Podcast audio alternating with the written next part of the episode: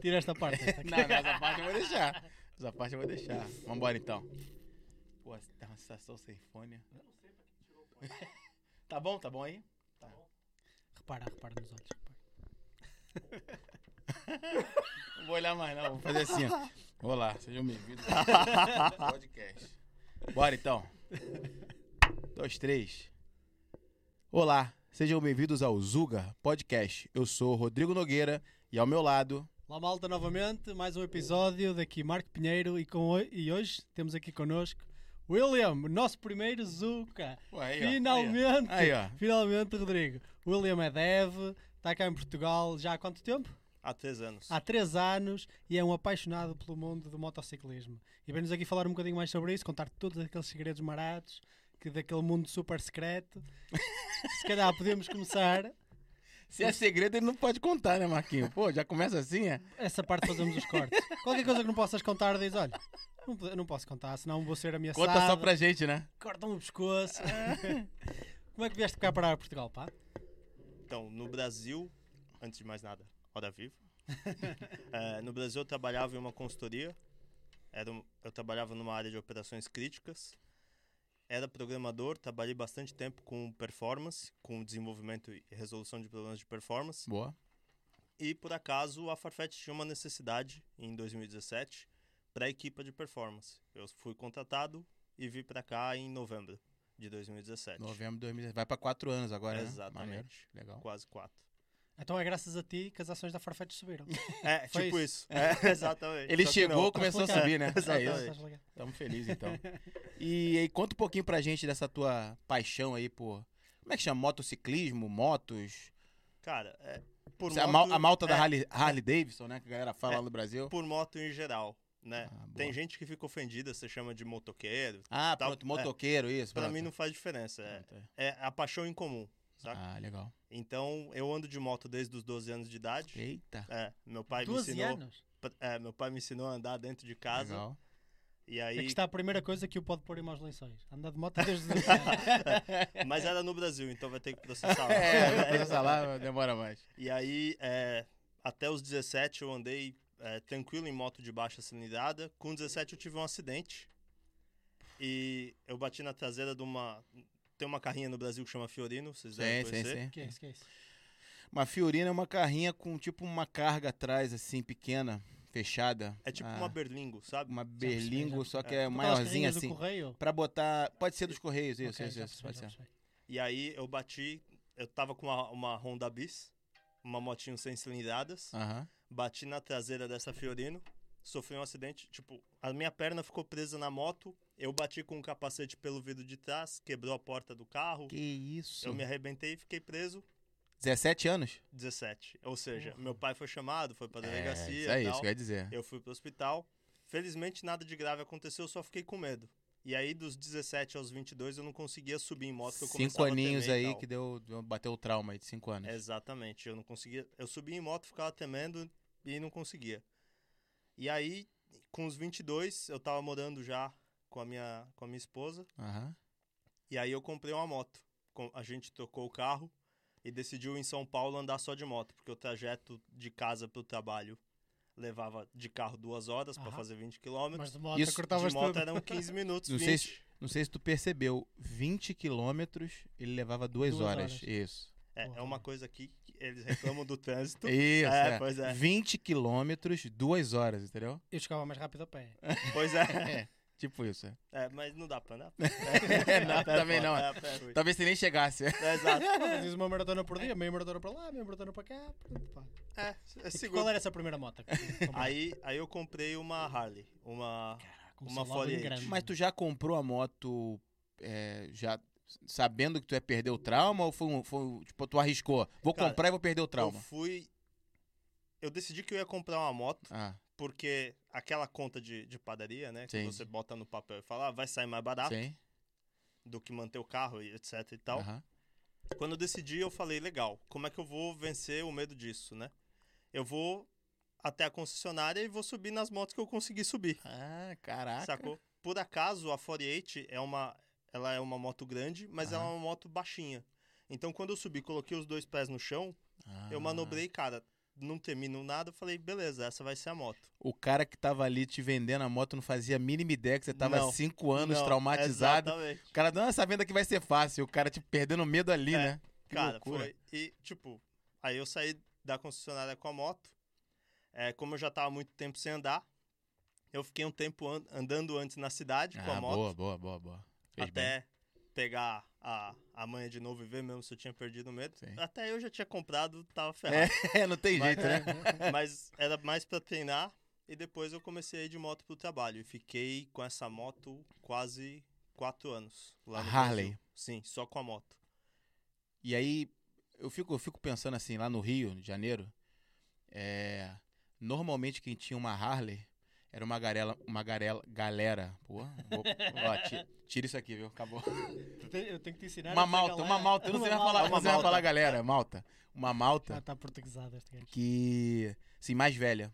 É Uhum. de mais idade. E aí fazia lá os motoclubes, a galera se reunia em bar, ouvia rock e saía lá com a sua Harley. Eu nunca tinha visto gente, nunca tinha visto gente nova, assim. É, tu decidiu comprar assim na loucura? Tu já fazia parte de algum grupo? Tu pesquisava? Tu tinha uma paixão? Teu pai tinha? Ou foi mesmo assim? Vai ser uma Harley e eu vou na loucura entrar nessa? Cara, foi nessa de vai ser uma Harley. Que Eu, eu vou na loucura entrar nessa. Eu sempre fui. Eu, eu digo que eu sou espírito de velho, né? Ah, eu tá. gosto de muitas coisas de velho. Então, tipo, eu gosto de ouvir jazz, eu gosto de, de comer é, comida requintada, tá Ah, ligado? pronto. Fumar charuto Eita! e andar de Harley. Pô, aí Entendeu? o cara tá aí, tá bom. Aproveitando a vida mais cedo, né? Que normalmente os velhos só aproveitam a vida fumando Não, charuto, andando de 22, moto. Ele já Harley. com, com 22 já tá com uma Harley. Há pessoas que dizem, não, não, eu vou trabalhar minha vida toda, vou estar Isso, e quando tiver aposentado, Aí sim reformado. eu compro uma é. Harley. Ele não. Esse plano não serve para nada, tal já. É assim mesmo, pá. E como é que foi ter uma Harley lá em São Paulo? Você- Foi, foi em São Paulo. Tipo, Olha por cima, São Paulo. a Harley, a Harley, assim, é bem visada, assim, né? Cara, das motos grandes, ela é a menos visada. Sério? Foi exatamente esse o motivo.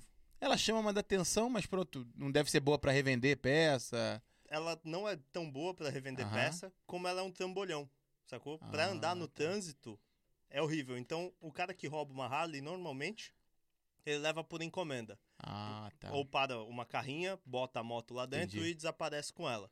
Porque pra fazer aquele roubo de oportunidade, tipo, você tá no farol, o cara vem e te O rouba. cara não vai pegar a Harley, não ele nem consegue como, nem mano. sair com ela. Exatamente. Eu até, pronto, ele já falou, né, que ia ser roubada, mas eu quando eu falei ela não é muito visada, é visada nesse sentido. Quando a gente Pois. fala no Brasil visada é, tipo assim, o ladrão visa, Morria né? de medo. E no outro É. dia estava ali em Ponte Lima. Conheces Ponte Lima? Conheço. É, é bonito, não é, pá? Demais. Já foste lá andar de moto? De moto, sim. E no outro dia estava lá a passar e vi uma, uma Heritage. Acho que é Uma Heritage. uma Harley, não é? É. Heritage.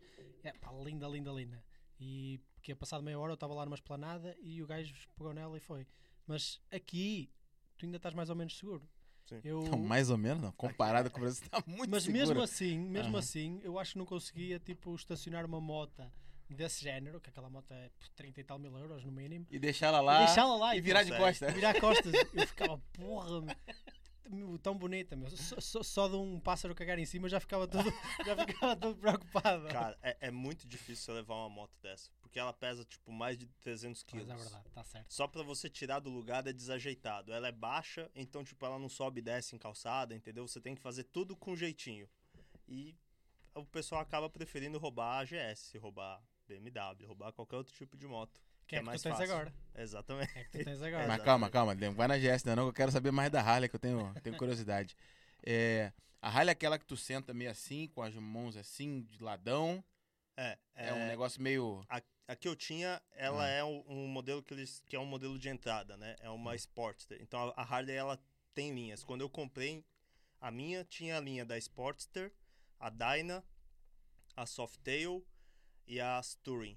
Ah, Então, do começo, daí da esquerda pra direita, do começo pro final, até a, a Touring é a maior zona, aquela que tem o morcegão na frente, Ah, que tem as bags e tal.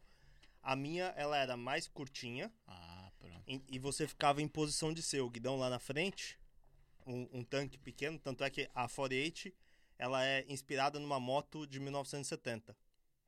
Então ela tem aquele tanque que eles chamam de tanque peanut, Ah. que é um tanque curtinho com 7 litros de gasolina. Eita!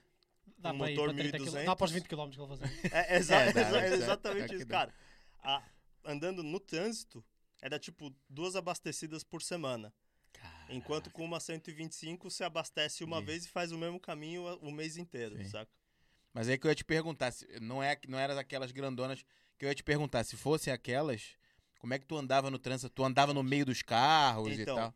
No, quando eu comprei ela, ela não tinha nada. Tipo, ela era original, o guidãozinho lá embaixo. um ela, inclusive, isso é uma besteira maior. a maior besteira que eu já vi na vida.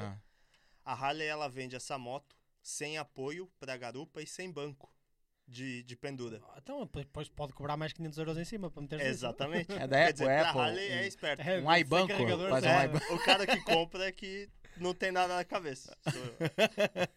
Enfim. E aí ela vinha sem isso, então você tinha que colocar como acessório. E aí a grande pegada da Harley é a customização. É você ir fazendo o que Ah, você tá. quer. E ao longo do caminho, pelo menos no primeiro ano, eu mudei o guidão, o escapamento, filtro de ar, mudei, é, mudei o tanque também, coloquei um tanque maior porque eu precisava rodar mais. E a O moto guidão tu virou... pegou um pouquinho maior assim? Sim, eu peguei um guidão que eles chamam de window, né? Que ele faz ele faz um desenho é, retangular Aham. e sobe com um guidão em cima. Ah, tá. Então, Ah, tu fica com... e a estratégia era exatamente porque ele subia reto no meio, ou seja, subia magrinho, eu passava no corredor Eita! com o guidão aqui em cima. Imagina tu tá de carro lá no engarrafamento, lá em São Paulo, aquelas duas horas lá, passa um cara... Um, 22 anos e... Vem as trombetas do satanás, o aí o cara passando. Tiraste logo os capos da origem. Sim, sim. Foi a primeira coisa que eu Primeira mudei. coisa logo. Cara, no dia que a gente mudou o escape, foi numa loja. Tem uma região em São Paulo que chama General Osório. E aí a gente tava na General Osório, eu levei lá pra trocar o escape. É, eu tava almoçando num restaurante relativamente longe da loja que tava instalando. E aí a gente comendo dentro do restaurante ouviu um barulhão. Que isso, eu que falei, cara, isso. não é possível. Era tua, menina. Depois que eu terminei de almoçar, eu fui lá. Aí o cara falou, ó, tá funcionando, só não liga aqui dentro que a gente ligou e foi muito ruim. Aí eu tirei, liguei, oh, aquele barulhão, todo mundo na rua parou, eu falei, "Da Era hora, ela é mesmo. isso, é isso, Era ela é mesmo, isso." é. O prefeito de São Paulo veio pá, temos que instalar um sistema anti-sismo aqui que isto Que está complicado. isso. E você vê que o cara não tem muito juízo, porque nesse, nesse período eu trabalhava em operações críticas. Então era muito comum eu receber ligação tipo duas e meia da manhã e sair pra ir resolver problema em cliente. Aham. Cara, Duas e meia Ei, da manhã. A, a minha esposa tem um vídeo de eu saindo do apartamento com a moto, duas e pouco, três horas da manhã. Aquele silêncio. E, tipo, eu ligo a moto na garagem, a gente tava no terceiro andar e, e a minha garagem era menos três. Então eram seis andares de diferença. Que isso. Eu ligo a moto, ela ouve. E aí eu sumo, tipo, eu vou embora, eu sumo no vídeo e ainda tá o tal, tal, tal, tal, tal, tal, tá ligado? É muito louco. É o rastro sonoro, né? é, muito mesmo louco. assim, tipo, eu tenho um colega há pouco tempo que comprou uma Harley e a primeira coisa. Eu acho que ele nem sequer saiu do stand sem ter mudado o, o, o O escape. escape. E aquilo faz-me um basqueiro. Eu, olha, vou- vou-te contar. Eu tenho, uma, eu tenho uma 125 baixinha, uma Cruiser, tipo uma Yongsung, aquilo. Uhum. Eh, eu às vezes ponho a trabalhar ao mesmo tempo que ele. E eu não consigo perceber se a minha está a trabalhar. Tá ligado? Não, pera que tá desligado. Juro, eu, eu tento, eu tento pôr a trabalhar. E se ele me meter a trabalhar ao mesmo tempo, ele- e a minha tem carburador, tipo, eu ponho a trabalhar. Ela às vezes não paga a primeira e eu tento pôr a trabalhar e às vezes ela está a trabalhar e eu não sei. E e- e fica eu não consigo perceber. Pô, é mesmo- é- E- é mas- então, ela- mas ela não vem com esse barulho de fábrica, tipo, esse não, esporrão. não. É tu mexer no. É tu Você troca tirar um escapamento. é. escapamento, tirar mesmo, ou, ou É, tu foi lá e instalou o alguma coisa. Harley, ele, ele faz um barulhão, Ah. mas por causa da legalização de, de barulho e, e, É. e emissão, ele vem com um escapamento bem silencioso. Tá. E aí fica parecendo, é, sabe aquelas enceradeiras antigas que ficavam tic, tic, tic, tic, Sei, sei, sei, sei, sei. Então, ele fica com esse barulho. Aham. Mas perto disso. Aham. É foda a, sonos, a sonoplastia. de é. repente, e de repente troca pro. E aí você troca pra Mas você troca, tipo assim, não é simples, não é só tirar o escapamento, tem que ir num lugar. É só isso. Você- Ah, tu É, teve sim. que ir num lugar, tu não consegue fazer sozinho. Sim, na, na altura eu não tive coragem pra fazer sozinho. Ah, a moto era nova Hoje tu conseguiria. Sim, depois Ah. disso, é, um colega que eu tive na época, Aham. ele tinha a, a Harley ela tem, ela é muito conhecida porque ela tem dois cilindros em V, certo? Então sai uma ponta do escapamento aqui na frente e Sim. uma ponta atrás. Eles se juntam e normalmente os modelos ele tinha uma Dyna, a Dyna junta os dois canos e sai uma saída desse lado. Ah, sim, Esse sim. cara, ele comprou um escapamento que chama True Duels, de uma marca bem conhecida e bem famosa. Aham. É, pra não fazer propaganda, né? é isso aí. E aí é, a gente instalou, foram tipo oito horas de trabalho para instalar o escapamento na casa do meu sogro, com as ferramentas dele, inclusive. É. Aí a gente desmontou, tira o escapamento original. O escapamento ele saía do mesmo lado, mas ele dava a volta por baixo da moto e saía nas duas Que laterais. isso, meu amigo. Cara, fenomenal. O ronco fica maravilhoso e a moto fica muito bonita. Mas dá um eu tenho uma curiosidade, assim. Pronto, você, eu vou falar você, William. Não vou Hum. perguntar outra, outras pessoas, não. Você tem prazer de ouvir um barulho? Porque eu acho muito. Eu fico Cara, muito Assim, puto eu, com já, esse não- eu barulho. já não ouço anos, eu uso tampões agora. É, o Sabe- cara não ouve nada, né? Sabe aquela, prazer, aquela assim, de- brincadeira da buzininha? Tipo, quando o, o motoboy passa do teu lado buzinando, você fica irritado Sim, isso. quando você tá de carro. Imagina ele que ouve todas, sacou? O ronco da moto Ah, tem a diferença que é prazeroso. Primeiro porque ele sai atrás ah. E, e focado pra trás. Então você ouve só aquela parte que é gostoso. Ah, Não chega a entendi, cansar. Você só ouve pô, pô, pô, pô, pô, Quem tá atrás, por exemplo, que tá ouvindo. né? Exatamente, aqui ouve mais. E Ah. cara, o... tem um, um ditado no meio das motos que é você tem que ser visto e ouvido pra Ah. evitar acidente.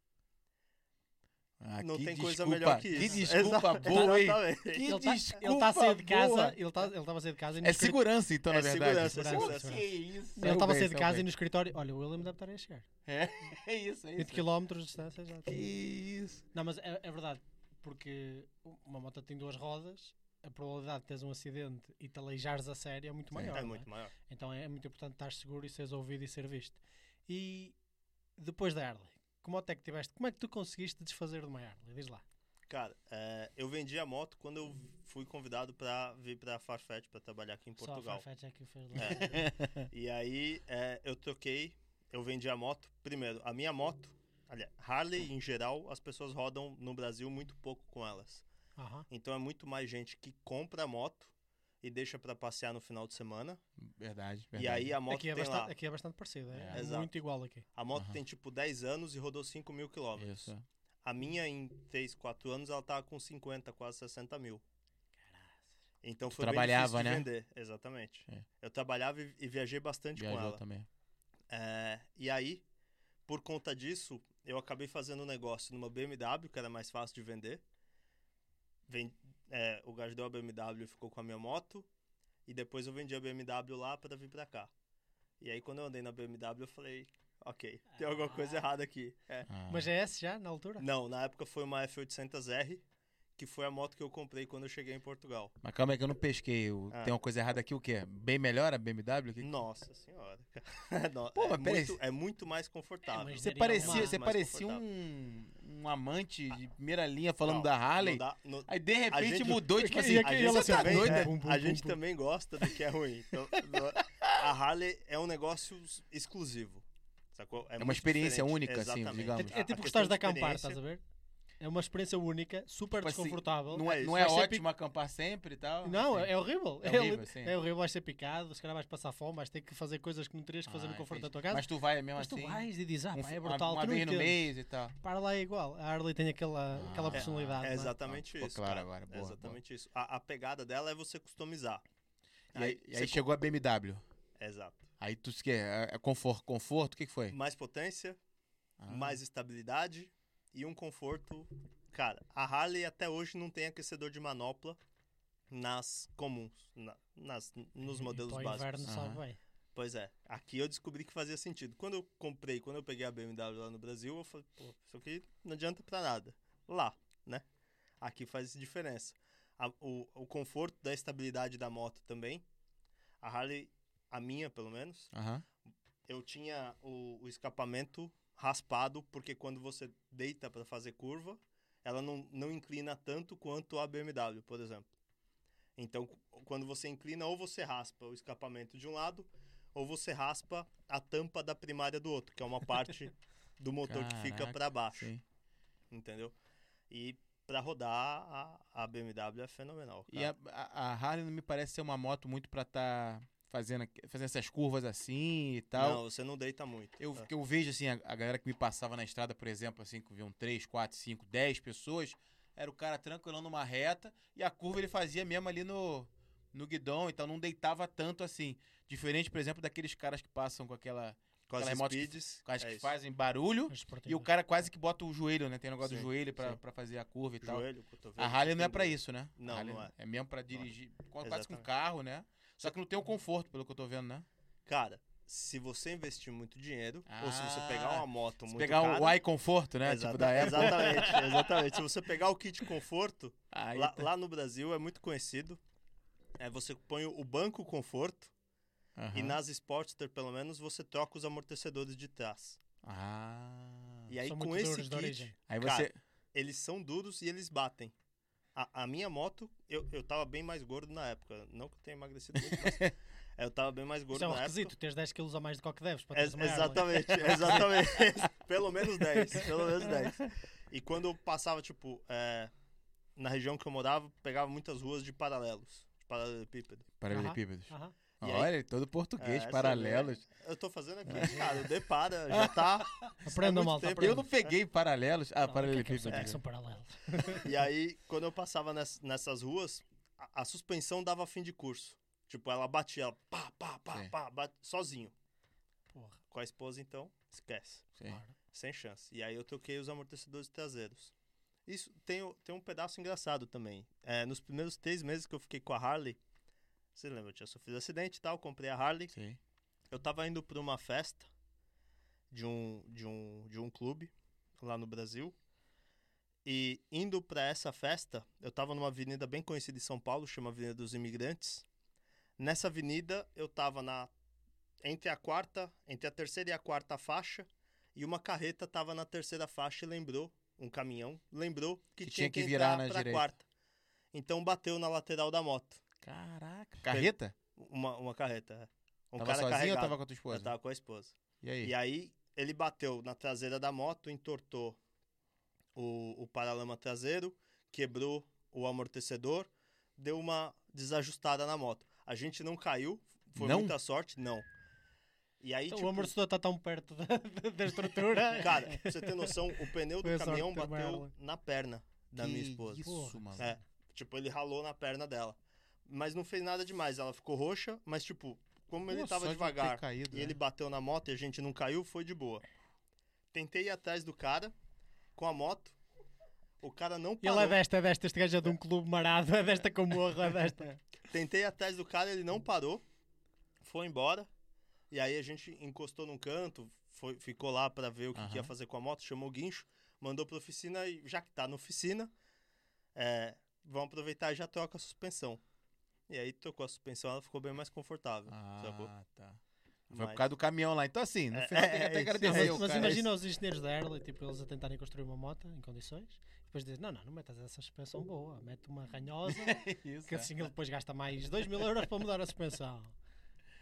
Ah, Ai, ai. E, é, e é caro lá, o, o- lá no Brasil, aqui, os acessórios da. Se bem que aqui tu falou que é importada a Harley, né? É, aqui os acessórios, é, se você fizer um pra um, Aham, são mais caros do que lá, que é lá.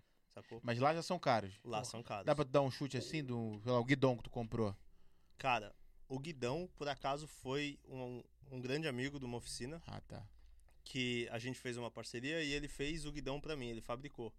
Mas se você for comprar um guidão, não sai por menos de mil reais. E Que você não troca isso. só. Você não troca só o guidão. Tem que trocar mais coisa. Você troca o, você trocar o guidão, os cabos são. Você tem que trocar também. E aí você troca os cabos e normalmente você vai pagar o serviço da mecânica. Então os dois, três mil reais é o mínimo que você vai que gastar pra trocar isso, o guidão. meu amigo. Que isso. Sim, porque seres motociclista não é um hobby barato. Não, não, Não é. é, não? Exatamente. Não é. Essa, essa é das primeiras coisas lá. Que isso. E, e aí, pronto, tu, tu pega a BMW. Eu pensei que tivesse só pega a BMW pra poder passar a Harley e vender mais rápido. Mas pelos vistos, tu chegou a andar na BMW É, pra tu ter esse prazer todo. Eu andei na BMW lá. quanto tempo? Foi só pra. Tipo, foi um mês que eu fiquei com ela. Aham. Eu andei quando eu peguei ela, que foi de uma oficina no centro de São Paulo até a Zona Oeste, Aham. uns 20, 30 quilômetros. E depois da Zona Oeste pra uma loja onde ela ficou. Ah, quando tu vendeu. Sim. Então foi tipo i- é, ida e Esse- volta. é- Essa ida e volta Que- foi o suficiente pra eu falar, cara, essa moto é fantástica. Ah, quando eu vou cheguei no Brasil, quando eu cheguei aqui em Portugal, Aham. eu falei, essa moto é mesmo fantástica. E aí eu fui ver e comprei uma do mesmo modelo. Que é a Inclusive tal do mesmo que ano. o Marquinho quer tanto entrar nesse assunto da... É a GS? A GS. Mas Não. não. foi a primeira. Antes, antes foi uma Tu entraste no, 800R. no mesmo segmento, não é? Sim. Que, é- qual era? Foi, foi exatamente. No Brasil, é, eu troquei a Harley numa F800R. A minha moto valia tipo 30 mil. A BMW 22, o cara comprou a minha moto e me deu um- uma diferença. Depois disso, eu, quando eu cheguei aqui, peguei uma F800R.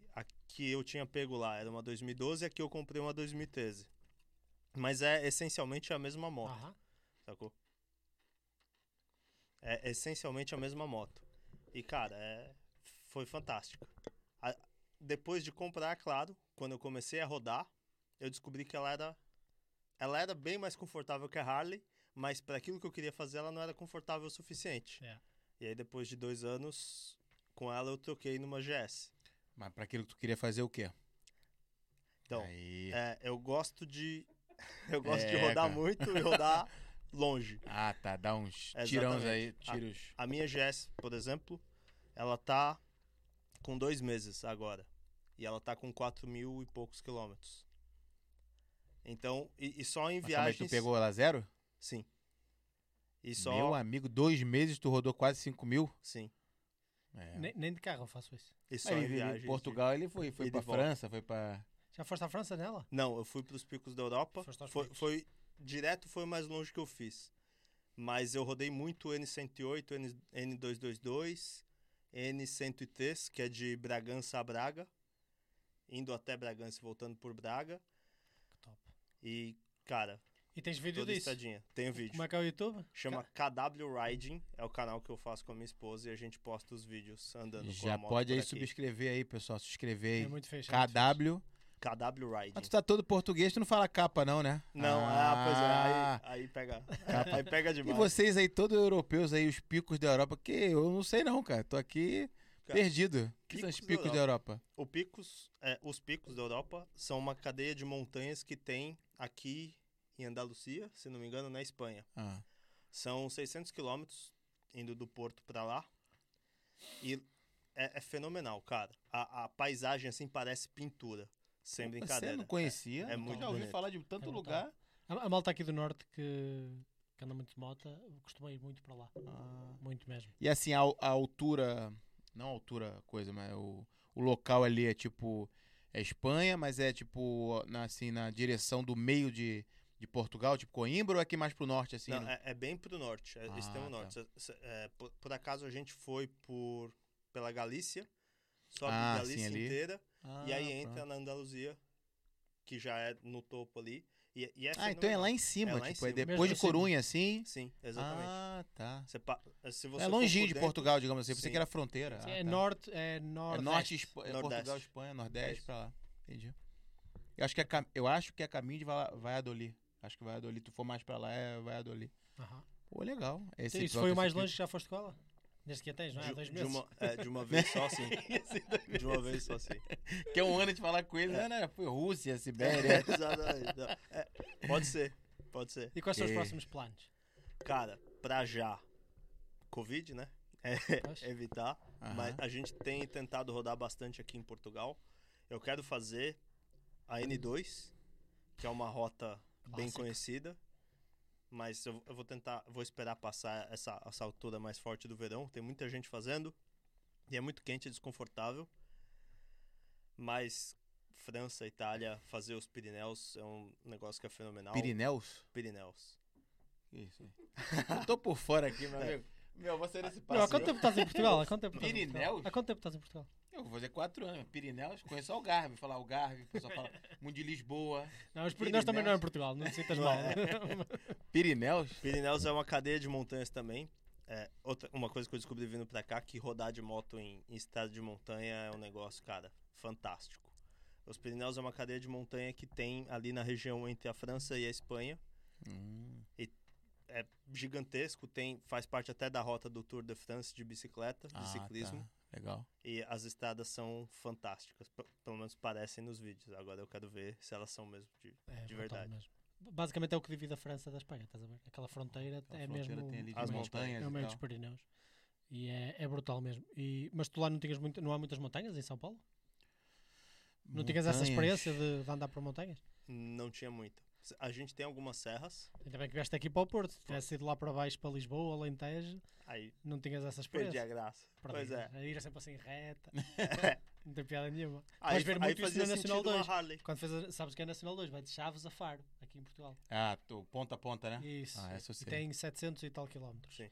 E tu vais sentir muito isso no Nacional 2. Ali de Chaves até hum, ali a meio do centro tens ali muitas montanhas. E principalmente quando passas depois ali mais no centro. E depois é Alentejo, reta, reta, reta. É brutal. Nossa. Há um gajo que fez há pouco tempo de bicicleta, sem dormir. Acho que fez aquilo. Eu não queria mentir. Acho que foi em 50 e tal horas ou algo assim do género. Sem dormir. Que sempre assim direto. isso? Bicicleta de um lado ao outro. Tentou bater um recorde qualquer ou algo do género. Eu invejo a coragem, cara. é Porra, muita brutal. força. Nossa. Fogo. E vem cá aí, pronto, velocidade aí. Aqui não vai ter ninguém, não tem policial nenhum aqui olhando, não. Diz aí, tu consegue chegar a quanto aí na, Cara, na brincadeira? tranquilo com, com essa GS agora, 200. Que isso? Tranquilo. Não, e, e é que não é 200, o problema nem é a velocidade a que chegas. O problema é que uma moto é muito mais rápida. Muito mais rápida. Tu, em qual- tu, se quiseres fazer uma corrida com o carro, nem que o carro, por exemplo, chega a 300, ele numa corrida de 200 metros ultrapassa o carro, percebes? Ele chega mais rápido. Porque ela, como é muito mais leve e tem uma sim, potência sim. muito maior para o peso tem que tanta tem, retenção de vento, de aquilo coisa. voa, voa completamente. E ela freia muito mais rápido, isso também é um perigo na, na autoestrada. Ah, São- tá. Você tem que estar atento a todos esses detalhes. Mas 200 só não é sempre não, né? Só às vezes. Não, não, é. Só, só quando precisa muito. Quando que precisa Quando 200? precisa muito. Quando precisa passar do lado de um carro assim, Cara, eu tomo um isso, susto. Mas isso, isso é uma coisa que é engraçado aqui. No Brasil a gente tá acostumado, o cara que vai apertado, ele vai a 140. Não, 140 no Brasil é assim, É, o cara vai, tem que ser preso. Exatamente. É, 140? 140, nossa, Aqui, 140, pô, eu já tinha 120 sido- no Brasil. Eu- Eu hoje já tinha sido preso, É, seis vezes. pois pai. é, pois é. Isso aí é. Aqui você tá na rodovia, às vezes, às vezes você tá na rodovia fazendo uma ultrapassagem. Aham. a 160, 180 É na necess- faixa da era esquerda. necessário, Era entendeu? necessário, Isso, exatamente. boa. Porque tinha uma carreta na direita. Tinha que ser, não tinha difícil, jeito. não tinha jeito. jeito. Era uma tá questão de segurança. ultrapassagem. É, isso. E aí, é, vem um tarado nas suas costas, cara, com um Piscando, carrinho, às vezes. E você a 180 sai pra direita, o cara desaparece. Cara, Peraí, amigo, aqui, tá a quanto, que amigo? velocidade tá esse É, cara? Mesmo É. assim, mesmo assim. Não, Cara- não, já acontece comigo às vezes. é. Teve um dia que eu tava de carro, com um carro alugado. Eu tava voltando de Madrid pra cá. E, e na volta de Madrid, é, eu- a gente tava fazendo uma ultrapassagem com esse carro alugado. Também era extremamente necessário. Também. A 200. Eita! Passou. Cara, Eu, eu só vi os faróis Olha, atrás. Eu não consegui entrar no personagem. Porra, 200, maluco. Tu andas a alugar o quê? Meu Porsche? Isso é o carro normal português. É, E aí? é, é que ele, ele é. Ele é abastecido com gasóleo premium. É, e aí isso. ele, ele anda assim. Ele nem pisa muito. Não, ele- não, o negócio cara, que é vai 200. Ah, automático, na é. descida. Quando Ela repara. Ele foi. Oh, É. Não achas que faz um bocado rápido? Porra, tu 200, meu. Fogo, é verdade. É, Eu nem percebi. Eu tava ali parlando e pa- indo, e parlando e indo e foi. E aí, cara, veio. Eu vi um. Tipo, eu vi os faróis na traseira, olhei uma vez no retrovisor, vi os faróis, tipo, longe. Olhei de novo, o cara tava colado, eu saí, passou, mas ele passou que o carro tremeu todo. Que isso, cara, William. Que fenomenal. isso. Mas não Tu sei tava aí, seus duzentinhos aí, 190, o cara passou voado. Passou, passou. Essa eu não Ias ser não. feliz naquelas autostradas da Alemanha, em que não tem limite nenhum, que aquilo é.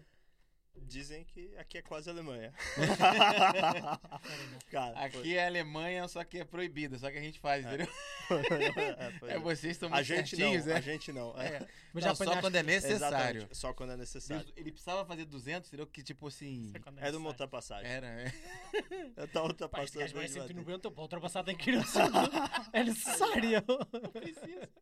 Cara, mas é, é um negócio fenomenal. E desde, desde, esse, desde esse pequeno susto que tiveste, em que o, O caminhão bateu? bateu, tu tiveste mais algum susto ou assim? Cara, andar de, Para quem anda tanto como tu, imagino Andar- que tenhas assim uns sustos de vez em quando. andar de moto, assim, em São Paulo eu tive muito mais susto, aqui os sustos foram piores.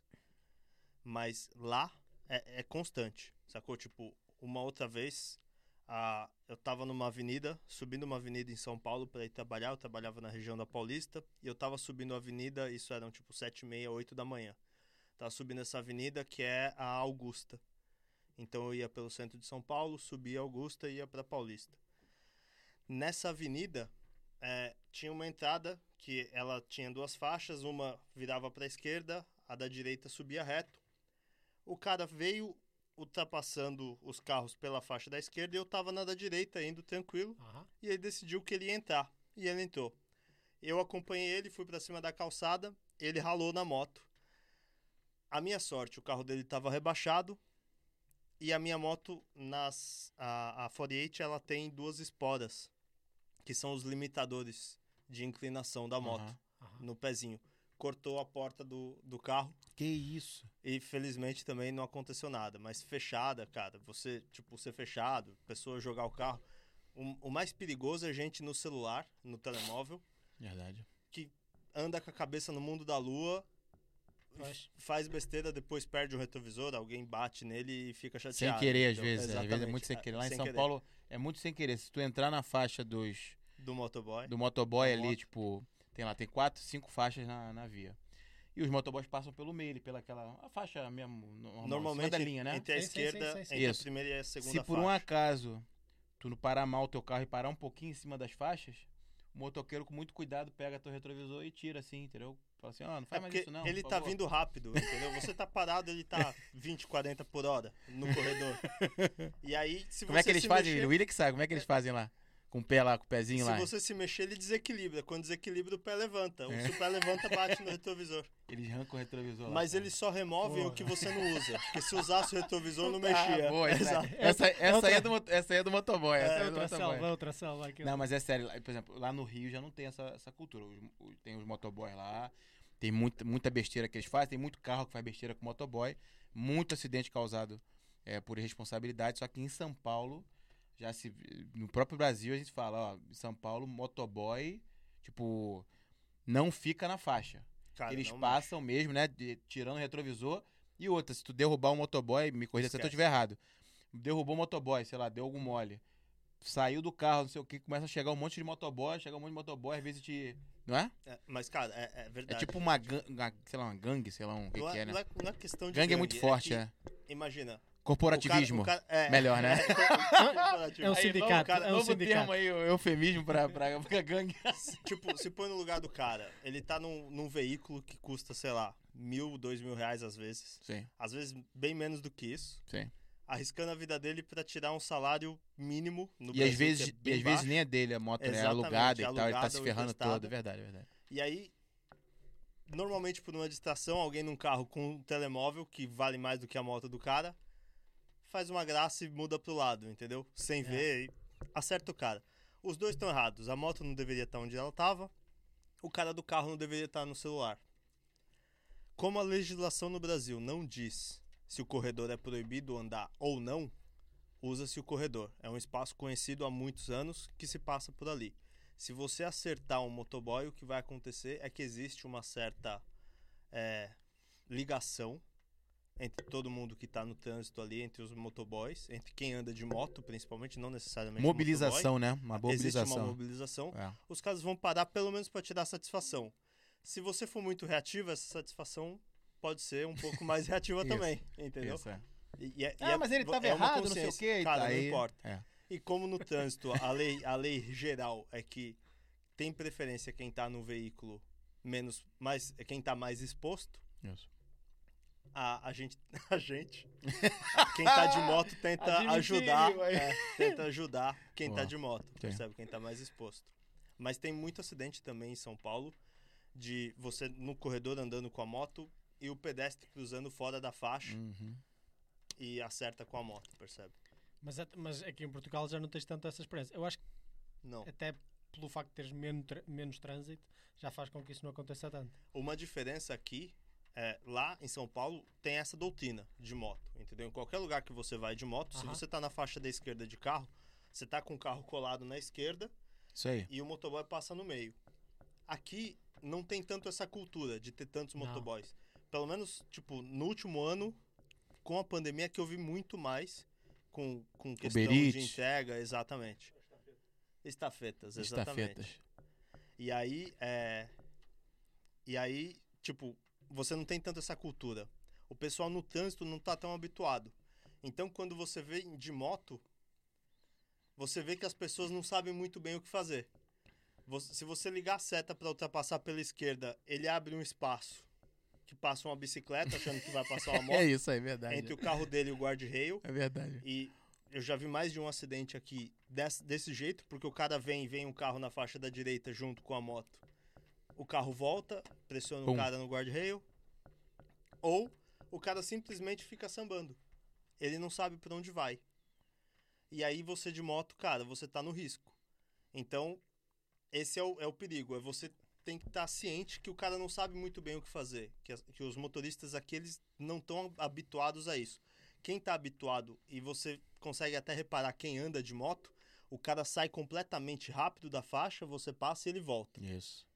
Quem não tá habituado vai devagarzinho, fica olhando no retrovisor assustado.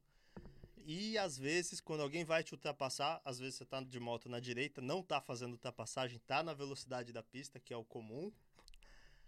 Vem alguém que vai te ultrapassar e ao invés de tirar o carro todo, por exemplo, da faixa da direita Aham. para a esquerda, simplesmente te corta. Só que esquece que o simples vento do carro desbalanceia a moto. Sim. E isso também é um risco, sacou? É umas coisas que tu vê aqui que não tem muito é, é, essa cultura. Eu, por exemplo, aqui, é, já algumas vezes moto parou atrás de mim, eu acostumado com o Brasil, com o Rio, eu vou pra direita, o cara vou bem pra direita, o cara passa. E aqui não é normal, pelo menos, não sei, em outros lugares, em Braga e agora aqui em Famalicão, tem uma buzinada assim pra agradecer algumas coisas. No Brasil é muito normal, quando É. você dá um aqui ajuda não, e tal. aqui é, aqui não. Aqui E esticas, aqui e hoje- esticam a perna. Se, se- se tu estás a reparar, assim, regra geral, tu encostas à direita e ele passa e estica-te assim a perna direita. Tira a, perna e estica para a direita. pra Isso é um poder- agradecimento. Ah, É. eu achava que o cara tava puto comigo. pois é. É sério? Porque ele fez isso à perna. Não, já não. Ah. Algumas vezes sim. Mas tipo Mas assim, é isso, esse é o gesto as, agradecimento. as outras vezes eu já recebi buzinadas. Tipo, de um, um mas, motociclista. mas é atrás, quando ele está não, atrás. não, não, não. Passando Depois? por mim, quando eu, quando eu dei. Devia ser um brasileiro. Pronto. Provavelmente. É provável. Devia é ser um brasileiro, entendeu? Mas eu acho engraçado aqui. Acho que quando eu cheguei aqui. Foi em Braga? Em Braga. Então foi em em Braga. É. Quando eu Pode cheguei. certo, certo. Eu, quando eu cheguei aqui, aí às vezes ali em- em Braga mesmo, a gente voltava ali da. do- uma rua ali do Braga Park, ali que é de frente, ele ficava engarrafado. E às vezes paravam, né? Os Toda a dois gente carros. sabe qual é esta rua. É. Nem é preciso dizer. É, Quem é de Braga sabe quem é É, esta rua. dali de frente Braga Park. E aí são duas, são duas faixas, as duas é, engarrafadas. E assim, às vezes eu tava passando, eu olhava assim pra um gajo de moto, atrás de um carro, assim, e mó corredor, assim, livre pra ele. Cara, Aí eu ficava nervoso, eu olhava pra ele e falei, filho, vai, cara, vai, porra, olha o corredor que você tem. Mas é costume aqui, é, É, as motos andarem assim, como carros, né?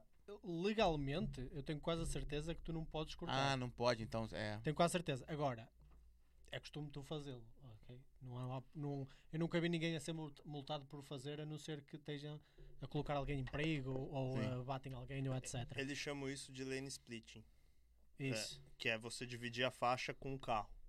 Ah, pronto. Mas essa, inclusive, tem uma pesquisa feita nos Estados Unidos e tal que foi divulgada, que é uma das posições mais perigosas para moto. Porque o, que mais acontece no trânsito é engavetamento. Aham. E numa questão de engavetamento, Eita, ele se ferra, né? exatamente. Você Ele não tem como ele fugir, né? Ele fica pressionado, né? Esmagado, né? O ideal é, se você for parar atrás do carro, ou para para a esquerda do Ou carro ou para a direita. Sempre fora da faixa onde está o carro. Sacou? Justamente para e ficar atento no retrovisor. Se, um carro, se o carro que estiver atrás estiver atrás de você, você vai mais para a direita ainda para ficar fora deles. Ah, boa, tá vendo? É isso mesmo. Eu no Brasil, eu no Brasil tive tive acho que duas, três vezes pra comprar moto assim que eu eu surtava com o trânsito, fica uma época, sei lá, seis meses, sete meses pegando um trânsito e começa a surtar porque é assim, eu sou os caras mais práticos que eu conheço sou eu. Então se eu sei que 20 quilômetros de madrugada eu levo, eu faço em 10 minutos, não, eu não consigo aceitar que durante o dia, durante o horário de rush, eu faço em uma hora e meia. Então, por duas, três vezes eu tive pra comprar moto e aí. é, creio que Deus assim falou: "Ah, não, você não compra não, que vai dar ruim. Porque sempre aconteceu uma coisa. Lá em Recife, é, Recife é bem menor assim que, que Rio, que São Paulo. Só que o trânsito em Recife é muito ruim. É muito ruim. E aí foi comparado até. Eu na época morei lá em 2010, 2011. Diziam que em 2015, 2016 tinha uma projeção que o trânsito de Recife ia ser pior que o de São Paulo proporcionalmente, né? Não é, em quantidade de engarrafamento de, Em de quilometragem, por- mas em, em tempo de, de trânsito e tal por, quilô- por quilômetro. E assim, era horrível. E eu ficava com muita raiva, porque Recife é tudo muito perto e você demorava muito. Eu falei, vou comprar uma moto. Aí no dia eu peguei, não sei se foi um, na, na altura foi um, um táxi, alguma coisa, voltando do trabalho de madrugada. E aí o cara resolveu contar a história dele de tempos que ele passou no hospital, em que ele via vários acidentados de moto. Falei, obrigado, Deus, de novo aí, não, não vou comprar mais não. Sinal, E minha esposa, sinalzinho. e minha esposa nunca quis que eu comprasse. Pronto, não comprei. Mas eu tinha uma. tinha um pra- eu, ve- eu vejo prazer nas pessoas que estão passando no engarrafamento assim no meio do. Cara, é, Nossa, deve ser muito bom, né? é muito bom. Todo é mundo parado, né? É, é ruim. Tipo, quando você tá no escritório de manhã, pelo menos em São Paulo, você conseguia dizer claramente a pessoa que chegava de carro e a pessoa que chegava de moto. tipo, do- no meio da manhã, assim, as, as duas pessoas conversando, por Só exemplo. pela. O, o cara de, tá de carro, ele já tá cansado, sem vontade de cantar uma bela canção, Eu- sabe? Ele tá amassado. Eu, ouve, tá eu já trabalhei chance. três horas hoje. Isso. Ainda agora que cheguei, já tive a trabalhar três horas. Cara, o cara de moto, ele chega com a adrenalina a mil. Mas ele chega feliz porque ele não pegou tanto. Chega um É bocado isso. mais surdo, Exatamente. Se tiver uma Harley. Exatamente. Exatamente. mas está tá mais fresquinho para o trabalhar. benefício do escapamento, você não precisa buzinar. Cara, beleza. assusta, né? Tu Economiza chegava a ver, buzina. tipo. Tipo ambulância, eles o afastam-se cara- todos. É isso, é isso. É- Era o mar vermelho, É o tá mar ligado? Vermelho se abrir, né? Fazia abrir assim. Caraca. Assim, é, é ruim, mas é, é, é o que acontecia. As pessoas têm muito, têm muito mais respeito pela moto maior. Então, normalmente o que acontecia no trânsito é eu abria o escapamento, as motos menores saíam da frente, eu passava e eu ia abrindo o caminho com o pessoal atrás Ambulância. no meio do Ambulância. trânsito. Exatamente, Ambulância. porque é uma acelerada, o cara abre. E é legal quando você pegava alguém no, no telemóvel, tipo, tá digitando aqui, você passa do lado, vê que a pessoa tá no telemóvel, ela te fecha. Você só acelera, é telemóvel que voa, tá ligado? É gente que assusta. Eita, É acabou. muito bom, é muito bom. Só pra te. Só pra. Ih, agora eu explicar um negócio pro Marquinho do Brasil. Tava falando, passando ali.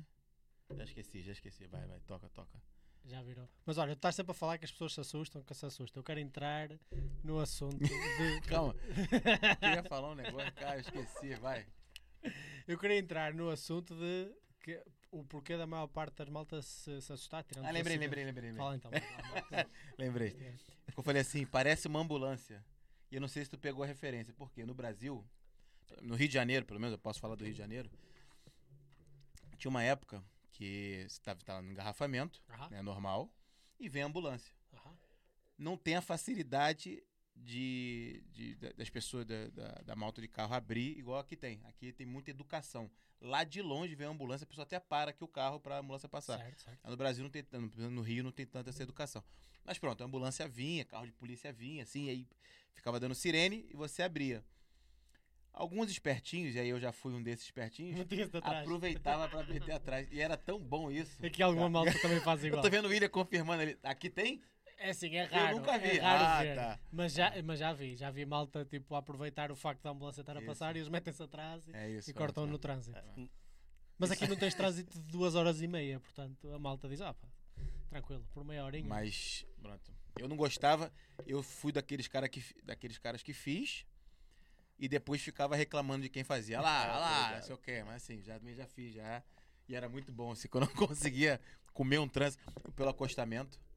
Eu lá no, lá no Rio de Janeiro, a gente vai pra região dos lagos. O William tudo confirma. São Paulo deve ser igual. É, região dos lagos, então tem lá, sei lá, uma estrada com duas vias e tem um acostamento. E em época de festa, carnaval, ano novo, Aham.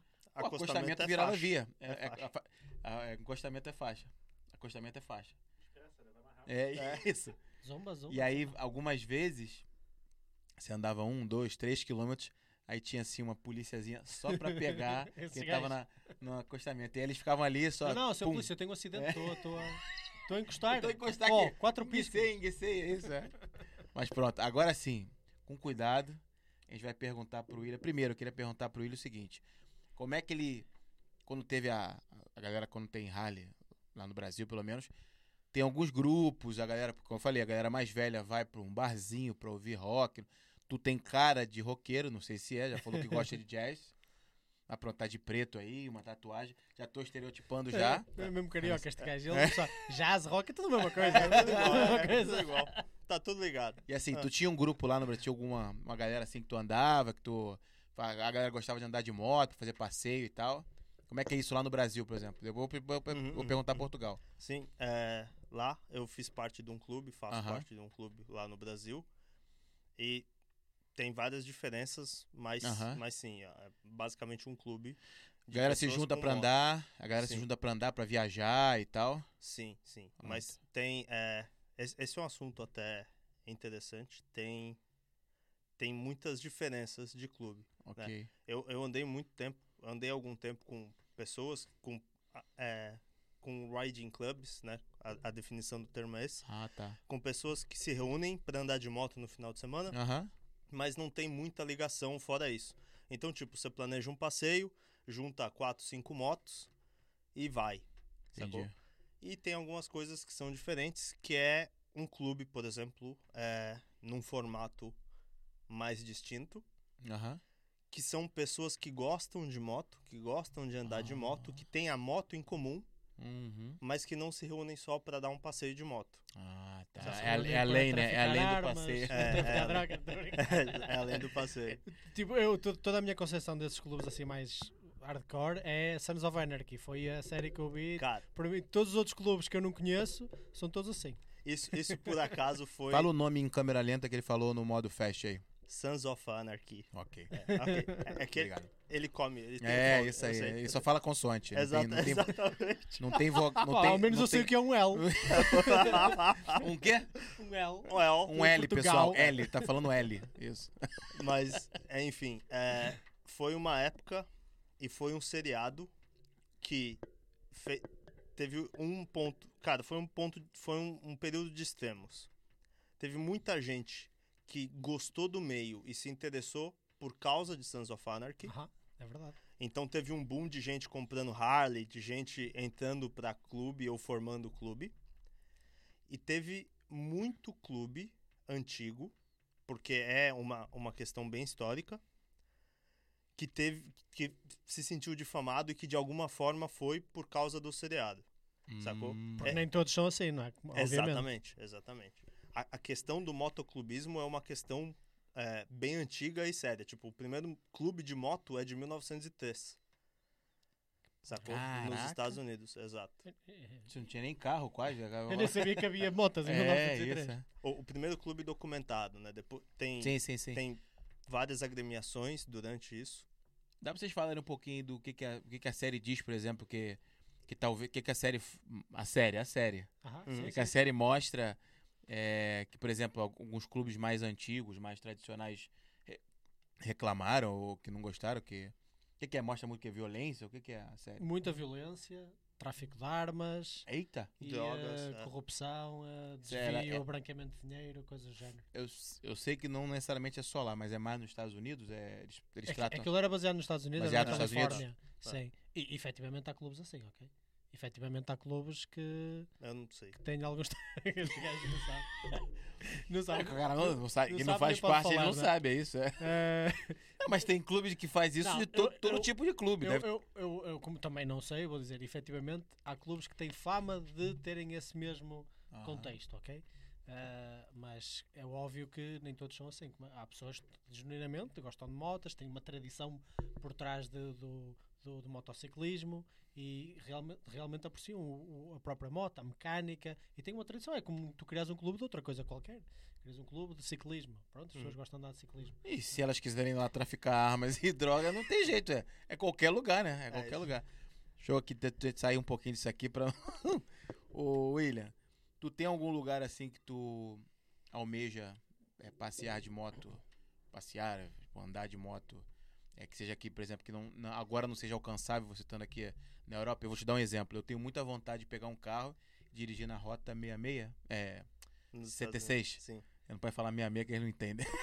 É, é nacional dos Estados Unidos, não é? É, é isso. É isso.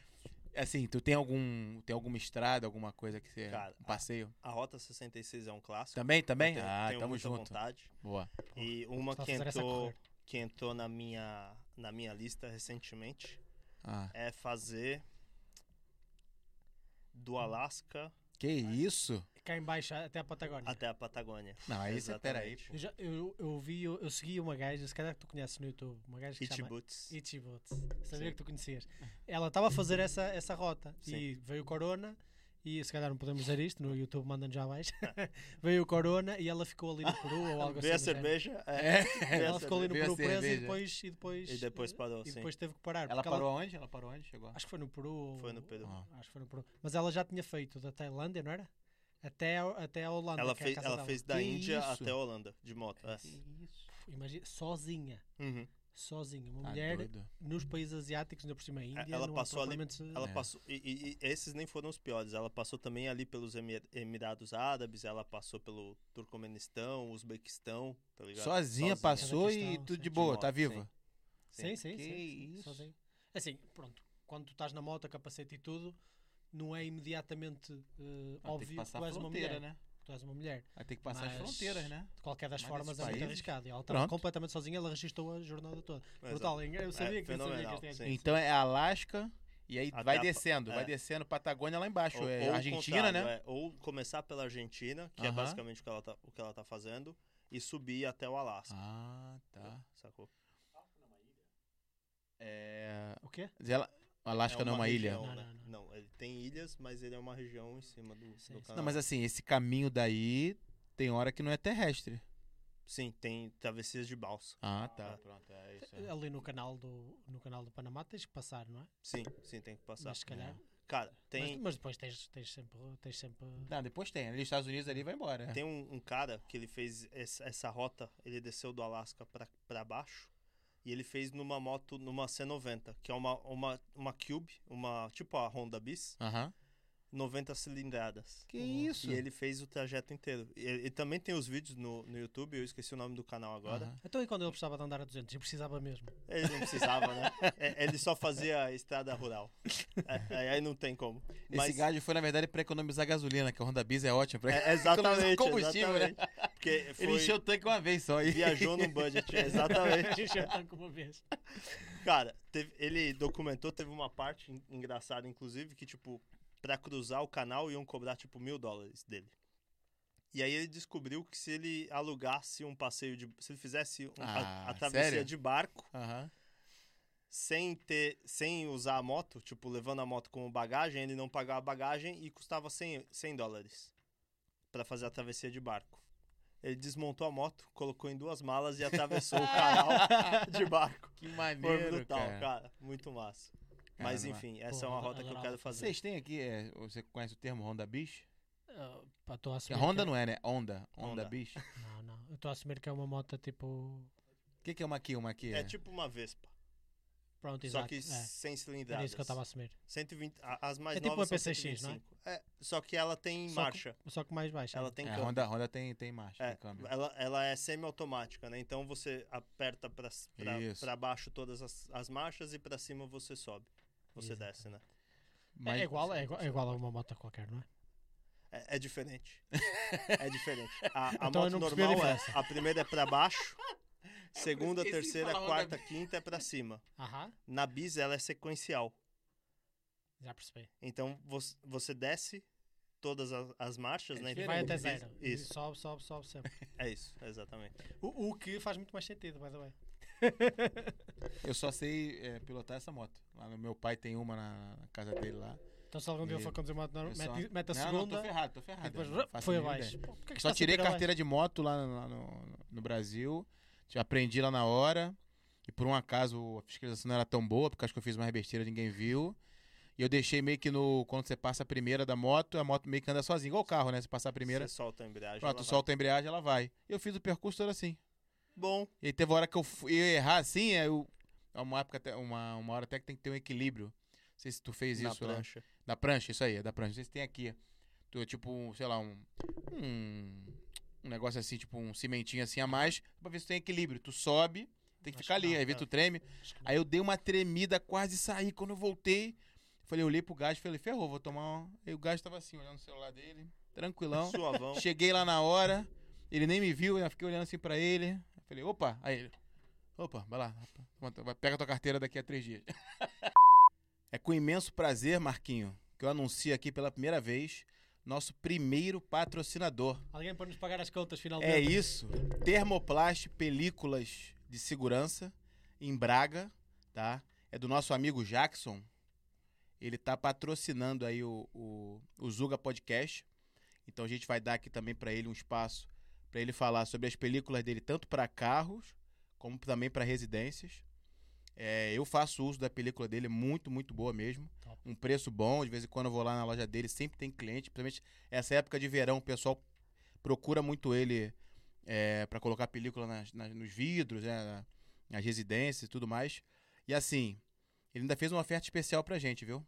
Ele falou que se chegar na loja Termoplast, lá em Braga, e aí pra você saber o endereço exato, entra no Instagram lá, segue eles no Instagram, Termoplast, Termoplast Películas.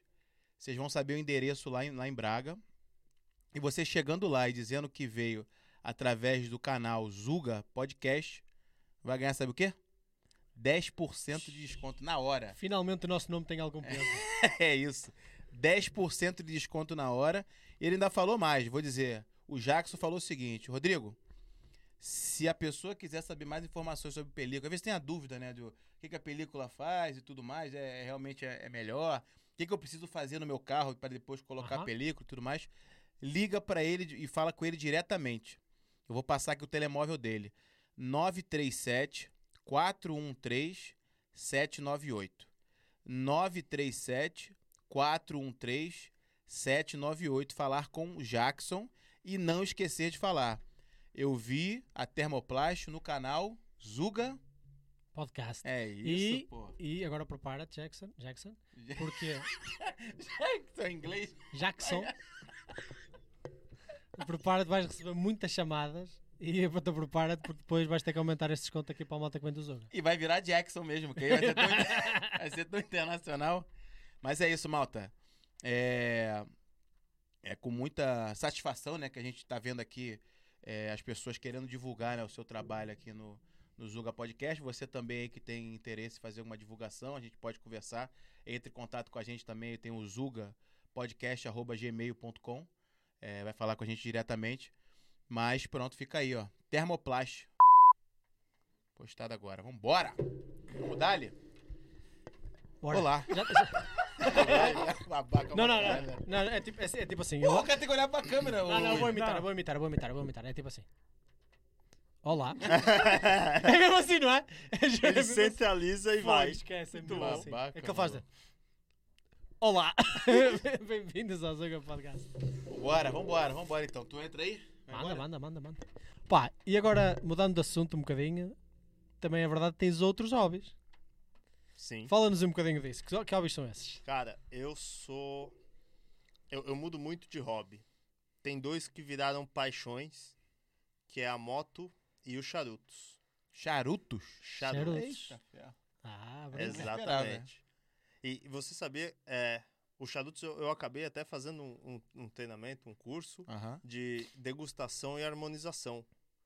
Se vocês quiserem, a gente pode replicar o curso. aqui. Epa! Vou deixar esse virado pra cá. Eita, ferro. É tipo, Já vem de Jack Sparrow para aqui com o rumo e tudo, olha. Que isso? é tipo o dado do Labela quando foi no João Gordo. Só não pode. Ele não, ele não vai entender essa piada. Só que eu, Essa referência. Cadê? Se ele sair daí com, uma, com um martelo, com uma marreta, ferrou, hein? Pronto. Eita. Oh, E todo o resto tá aqui. Que isso, já veio preparado. Aí sim, hein? Isso é padrão de convidado, hein? ouve, eu nem sei o que aquilo é. Aquilo que ele acabou de tirar, eu tipo, nem sei o que aquilo é. Esse. Que isso. Só não tá no kit bonito. Eu vim preparado, mas não tão preparado assim. Pronto, Não, que isso, vambora. Pô, hoje vais dar uma aula aqui. Vais Vamos dar uma tentar. aula. Primeiro vais ter que explicar tudo o que estás a tirar aqui para fora. Sim. Ele vai dar o quê? Uma hoje? Uma o quê? Uma, uma... Uma aula. Já sabia. Uma aiaula. Aiaula. Uma Como aula, todo né? bom hobby, Bora. você precisa de kits, né? De ferramentas. Então, eu vou abrir aqui a caixinha. Porra, abriu o selinho ali. Isso, meu irmão. Pô, já me sinto importante. Olha isso aí, hein? Esse aqui é um pra cada um. Rapaz. Meu, é daqueles charutos que vêm dentro de cápsulas tão importantes que são. Romeu e Julieta. Vai ter que ensinar até a abrir Pô, aqui, que eu não mesmo- sei mesmo não, é. cubano? É um cubano. É um Esse cubano? é um cubano. É um... Eita ferro. Produtor que vai querer também? Mas pega aí, produtor, pega aí. Pega Pega, aí, Mas aí. então ensina lá como é que se faz isto. Então, se vocês abrirem aí, vamos lá. Vou, vou começar pelas ferramentas básicas, né? O charuto é, é o, o externo. Então, aqui O charuto é o quê? é, é o externo. Ele é, é- Ah. é a estrela do show, ele aparece depois. Tá bom, tá Ah, bom. tá bom. Então, aqui eu tenho dois modelos de, de isqueiro. Ah, era o Né? isqueiro, tá vendo? Aqui eu tenho dois modelos de isqueiro. Um com uma chama única. Boa.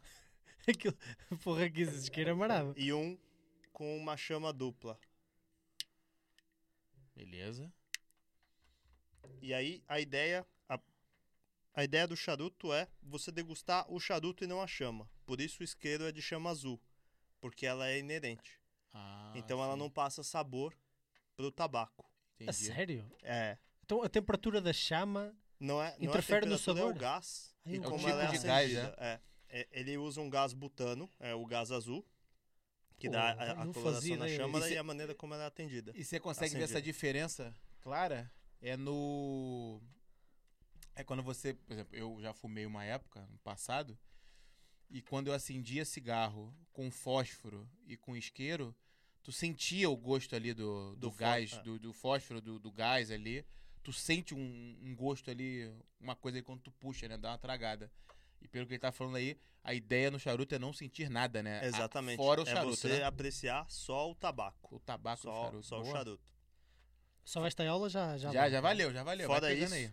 tem aqui é para você aquecer, para você acender o charuto. Tá. E aí tem duas ferramentas aqui para você cortar. O primeiro é um, um cortador normal, né, o cortador midiático que você abre e corta assim. Boa. O segundo é um cortador de uma marca muito conhecida também, não vou falar o nome. Beleza, isso aí. Depois eles que Que patrocinem a gente. Você Igual abre, a Termoplast. coloca o charuto aqui no meio e aperta. Apertou ele não abre mais, de novo aí você destrava e já era. É isso. Só tens de ter cuidado para meteres o dedo, não é? É, exatamente. É isso. Se você for da máfia, aí não tem problema. É, Exato. Você usa isso, na seu- verdade. Exatamente. É uma boa ferramenta. É, tem uma outra opção, alguns acendedores têm, alguns isqueiros têm, que é um furador. Tem gente que prefere também. Então, ao invés de cortar o charuto, Ah. você fura. Ah, tá. Entendi. E aí é questão de opinião, né? Mas tem muita gente, por exemplo, que diz é, quando você corta o charuto, faz um furo nele menor do que o do charuto, do que a bitola do charuto. A bitola é como a gente chama a circunferência do charuto, Sim. A largura. Então, se você faz um, um furo menor do que a bitola, o que acontece é, conforme o charuto vai queimando, ele vai soltando óleos essenciais do tabaco Tá. esses óleos se concentram no final. Se o furo é menor, ele aquece e fica concentrado. Então você vai ter mais amônia, você vai ter menos sabor do charuto. Vai ficar um gosto mais intenso do tabaco e queimado. Então tem gente que prefere porque fica mais amargo, tem gente que não gosta. E a recomendação quando você vai começar a fumar é sempre cortar no nível da bitola. Por isso você Beleza. precisa de um cortador desse. E aí, é, eu trouxe um rum Claro. cubano também Que para combinar. isso, meu amigo. Olha o padrão de convidado aí, ó. É Assim, só um reparo. Repara que ele já não bem cheio, não é? É. pois é. Boa. Esse é um, um rum de degustação. Opa. Vem cá, produtor, já prepara aí E, o olha, digo-te só uma coisa, ainda bem, isqueiro aí, ó, esse rosinho, o cinzeiro, desculpa, esse ainda bem que isto já, lá- já está para o fim do episódio, porque se isto estivesse para o início do episódio, Ó, já consegui aqui um cinzeirinho pra gente. Excelente. eu começava aqui, tipo, tu dás-me dois shots de rum, eu começo aqui a falar sobre ah, anarcocapitalismo e nunca mais me calo. Acabou. Essa é a ideia. Aqui também, pronto. Temos aqui vários. É hoje, então, pela primeira vez, um, um Porra. charuto. Não, este é o meu convi- convidado favorito. Ó, que ele tá, tá, Tomei tá até filmando bem isso aí, Malta, t- portugueses, tenham atenção, estão a ver? Isto é que é um, um- um convidado decente. Está. Eita, até produtor, né? Ninguém fica de fora. Até pro produtor. O produtor vai ficar com esse aqui. Anda lá, Joca. É isso, produtor. Vambora. Você pegou o seu? Pegou. Ou pra você? Ó, se quiser abrir um pouquinho a porta aí também, por conta da fumaça. A gente tem também um extintor aí, qualquer coisa, mas aí é- vai ficar aqui controlado aqui Vai, ó, em cima da mesa, né? controlado, Fica tranquilo. Pode pegar pegar, aqui, um copo, então. por favor. Uma eu toa. bolei aqui. Quer Só- usar isto como cinzeiro, é isso? É, pode ser esses três aqui, ó. Ó, Ok. tem o cinzeiro aqui, esse aqui é o nosso. Vem cá, não consegui abrir ainda não. Vamos lá. Aqui, você girou. É só girar, ele abre. Ah, pronto. Já Pronto. foi aqui, ó. Então, vamos lá. Eu até estou com medo. Como é que se tira isto? Como é que se faz? Há uma, uma É, arte? você- não, não tem, não tem, assim. Eu tento não ser muito eh, cheio de frescura pra lidar com isso. tem, tem, tem muita gente, tem muita gente que acabou faz. de virar para mim e dizer: Meu, tu és um conas do caralho, meu. Tira o puta do charuto só, meu, assim. Ah, mas enfim, William, isso tem aqui é uma gente- arte, é, né? Tem muita gente que fala você, você tem que parar, degustar. Cara, o charuto aqui dentro, ele tá concentrado. Então, só girar. Vamos fumar só, né? Se ele, se ele tiver na caixa, se ele tiver numa caixa embalada, com normalmente as caixas com 10, 25 charutos, Aham. Aham. são as patacas, ele vem solto, né? Ele vem sem a, a latinha. E aí o que acontece? Você não pode tocar no charuto do lado. E aí você tem a frescura. Aí você tem o jeito Ah, já tocou, de já, tirar, já. que é você Mas aperta o charuto pela parte de trás, ele vai levantar, Aham. e aí você tira o seu sem encostar no outro. Mas como esse aqui ele vem isolado, você tirou do tubinho. Tira normal, Já era, pode pegar exato. aqui onde quiser. Duas, é, é primeira- cubano? Cubano, é? é cubano. Cubano, Que olha isso, aqui, isso. olha aqui. Esse, esse é um charuto. É, é, é um charuto recomendado para iniciante.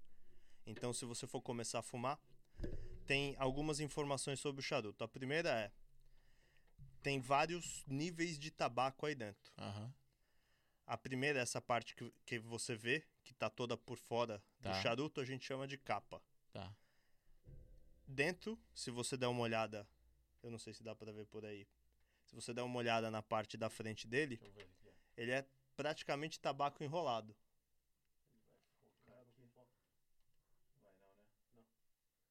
Aí. Ele é praticamente tabaco enrolado. Então, é, entre a capa e o meio do charuto, você tem a contracapa. Tá. E no meio, você tem o filler. São três é, folhas de tabaco, ou são três conjuntos de tabaco distintos. Eles normalmente vêm é, de plantas diferentes Aham. e de lugares diferentes da planta. Então, por exemplo, a, a parte da planta que toma mais sol queima mais e tende a ficar mais desidratada. Não Ah. fica tão bonito a apresentação, é o que eles Ah. costumam usar para o filler. Aí tá lá dentro, né? Exato. Boa. E como o tabaco plantado, é, dependente da região do solo, normalmente um charuto tem tabaco de diferentes regiões, mesmo sendo cubano, ele tem tabaco de diferentes regiões, ele pode ter tabaco de diferentes regiões de Cuba. Por quê? Para somar o que eles chamam, para formar o que eles chamam de blend, que é o que preenche as diferentes, os diferentes sabores do tabaco. Pra aquele charuto. maluco. Aí. E aí, na e depois escala... eu é que venho com a frescura. Já é, detalhe é. todo. Ele tá explicando aqui a construção. Na escala do charuto, você pode falar é, de intensidade, né, de fortaleza, que é como a gente chama. Aham. O charuto ele pode ter fortaleza baixa, é muito difícil um charuto com fortaleza baixa. Você tem bastante charuto na linha ali do fortaleza média, Ok. média alta e alta. Então, por exemplo, esse é um charuto, esse é um Romeu e Julieta. Ele é um charuto de fortaleza média. Ok. Ou seja, ele não é tão fraco, ele harmoniza bem com uma bebida que não é tão forte. Esse é um rum, é uma edição especial de um rum temperado. Então, ele, ele deve harmonizar bem. Tá. Aí a primeira a, a primeira o primeiro ditado que as pessoas usam é que você não harmoniza com qualquer coisa, etc. Você harmoniza com o que o seu paladar harmonizar. Porque Ok. harmonizar é você sentir o gosto da bebida e do charuto. Sim. Então, se você gostar de tomar cerveja, você pode harmonizar um charuto de Fortaleza Média, por exemplo, com uma stout, com uma cerveja um pouco mais forte. Você Uhum. não vai conseguir harmonizar com uma pilsen ou, ou com uma cerveja clara, vai ficar esquisito. O charuto vai apagar a cerveja, vai parecer que você está tomando água Hum, e a cerveja entendi. vai estragar, vai estragar a experiência do charuto, Experiência do charuto, sim. sacou? Então, beleza. Caraca, meu amigo.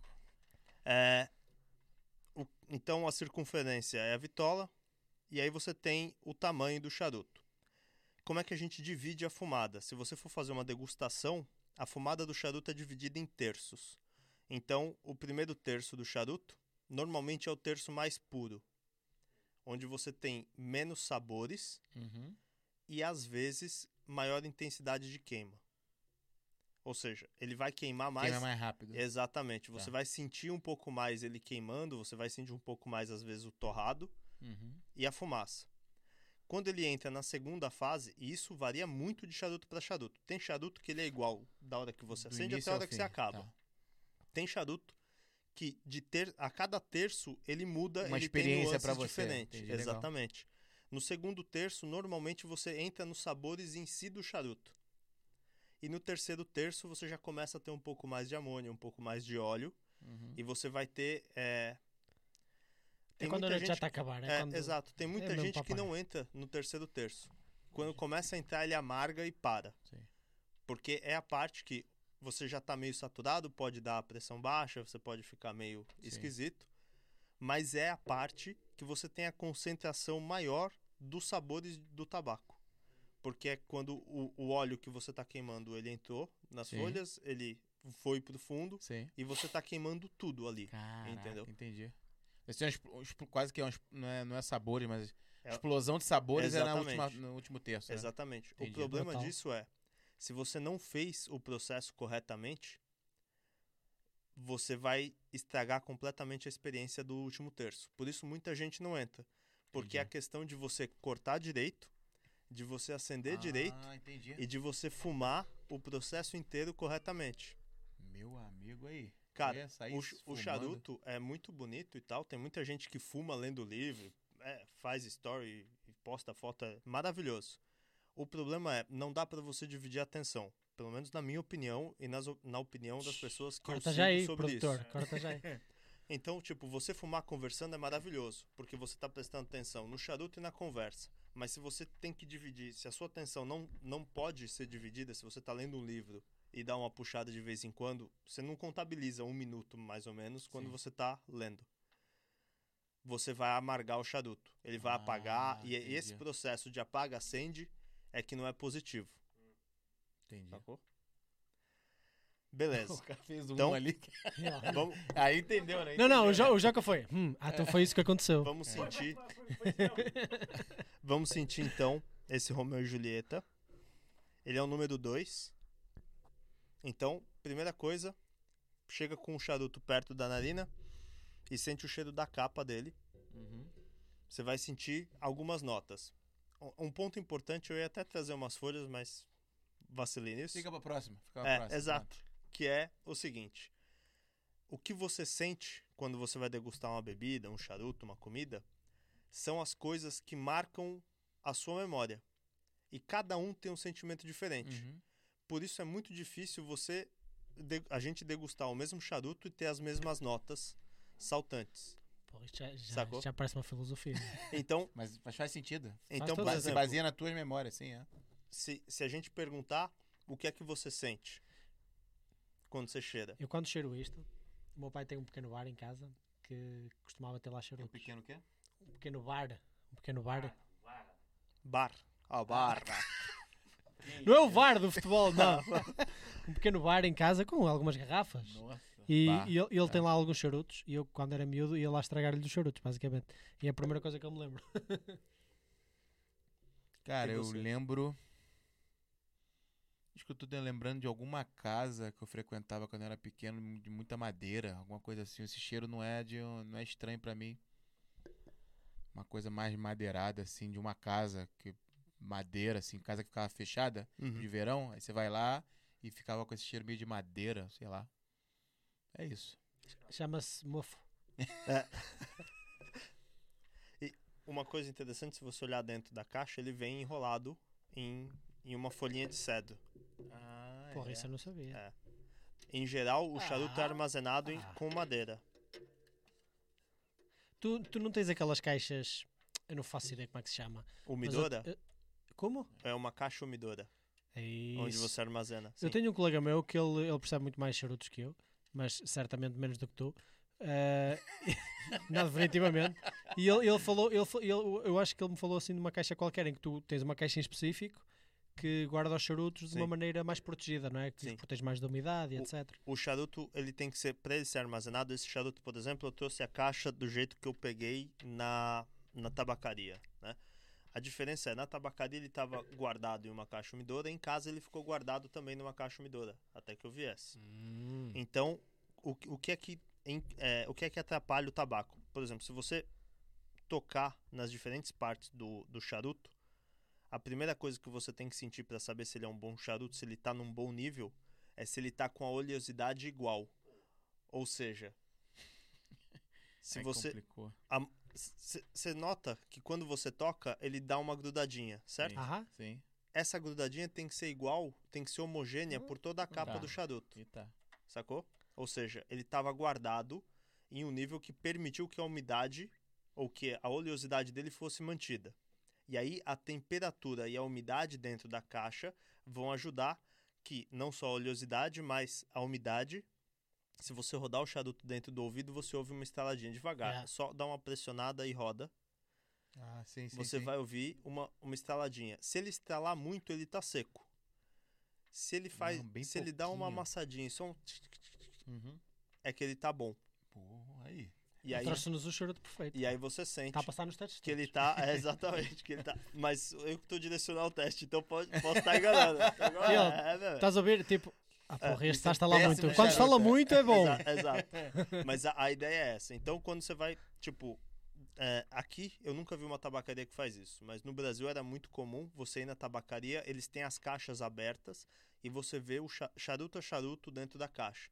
Então você consegue tirar um, um charuto de uma caixa aleatória e ver se aquela caixa, por amostragem, tá positiva, entendeu? Tá bem armazenada. Aí tu fala assim, pegou um lá, viu que tá, tá tranquilo, tu fala, eu quero essa caixa aqui. Exatamente. Ah, aqui, boa. normalmente, é, você compra a caixa fechada. Tem que confiar. Exatamente. Mas aqui, tipo, você volta e troca depois. Isso já aconteceu Ah, comigo, legal. mas não é.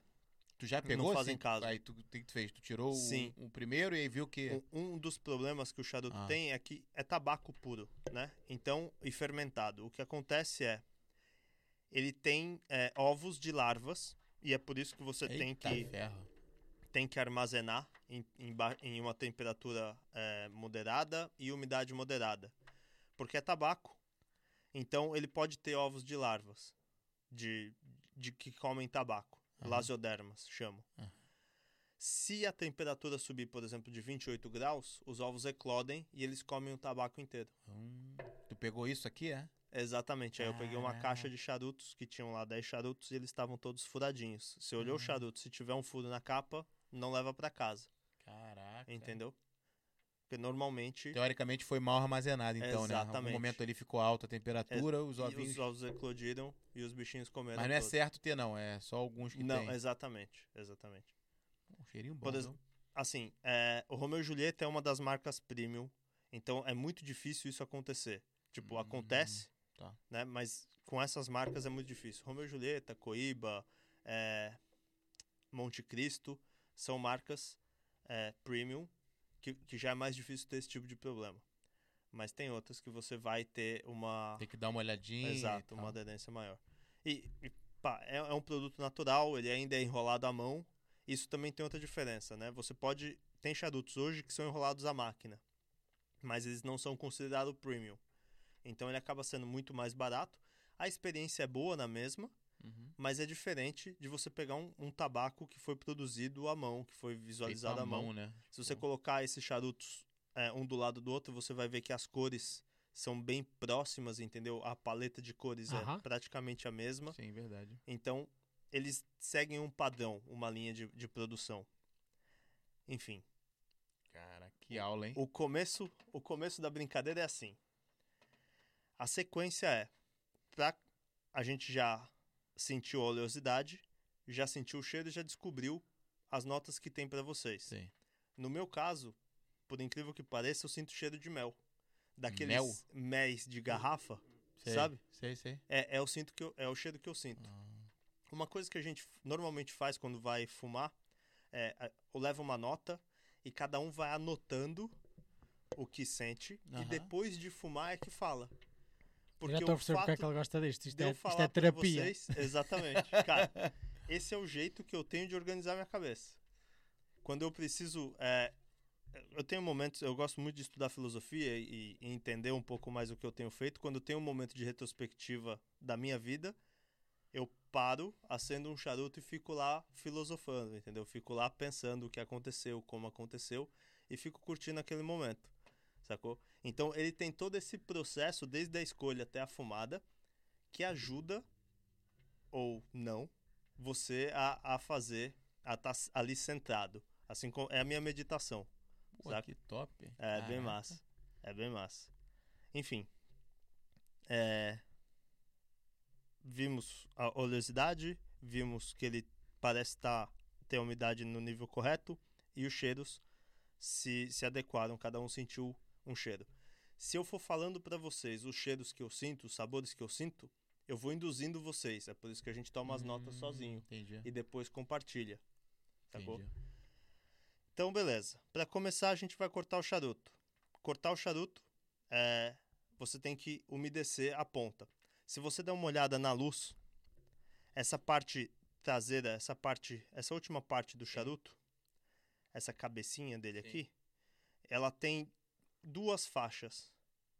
Tem uma marca de dois cortes, tá vendo? Tô vendo. O primeiro é onde eles colaram essa capinha, Sim. o segundo é a marca da capinha. Quando a gente vai cortar o charuto, a gente tenta cortar entre esses dois, No meio dos dois? no meio dos dois. Então, um, um jeito muito fácil é, é apoiar. Primeiro, você tem que umedecer. Então, com a boca, você passa ele. Não, não é muito, é só dar aquela molhadinha. Ficou mais brilhantinho? Ficou. Top. Então, eu vou cortar com, esses, com esse aqui. Se vocês quiserem usar esse Ah, aqui, é toma lá mais o fácil. rasca. É, uma coisa que você pode fazer é, normalmente se você apoia na mesa, dá a altura certa.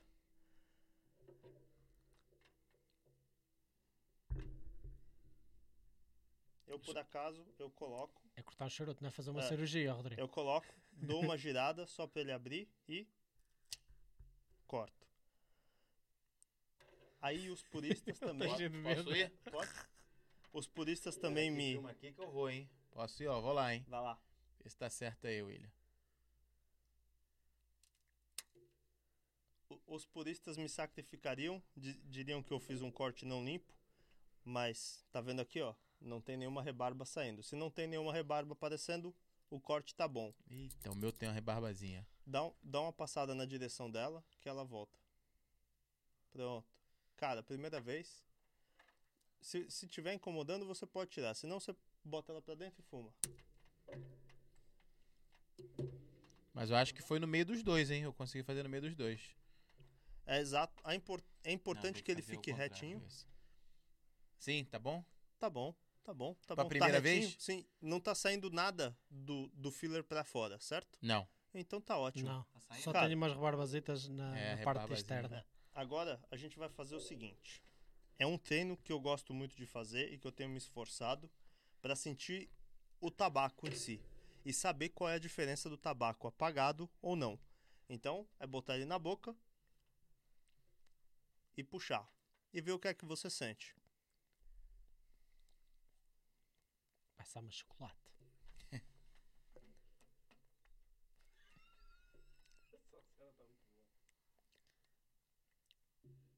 Pode, pode, pode de Pode, novo? pode.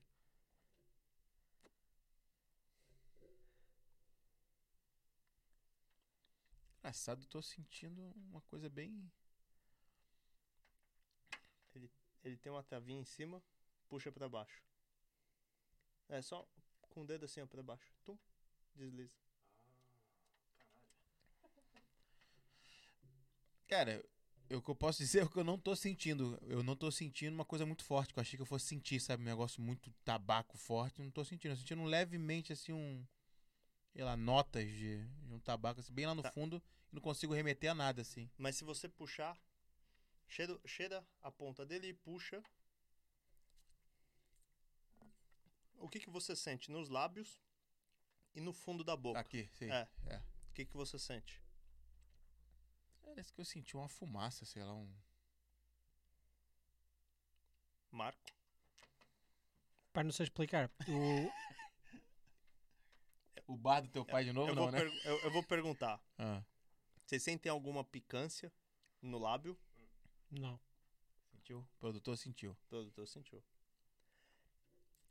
Sente algum. Assim, não, dá, uma, dá um, um amarguinho, bem pouquinho assim na língua, e depois some. Beleza. Tranquilo.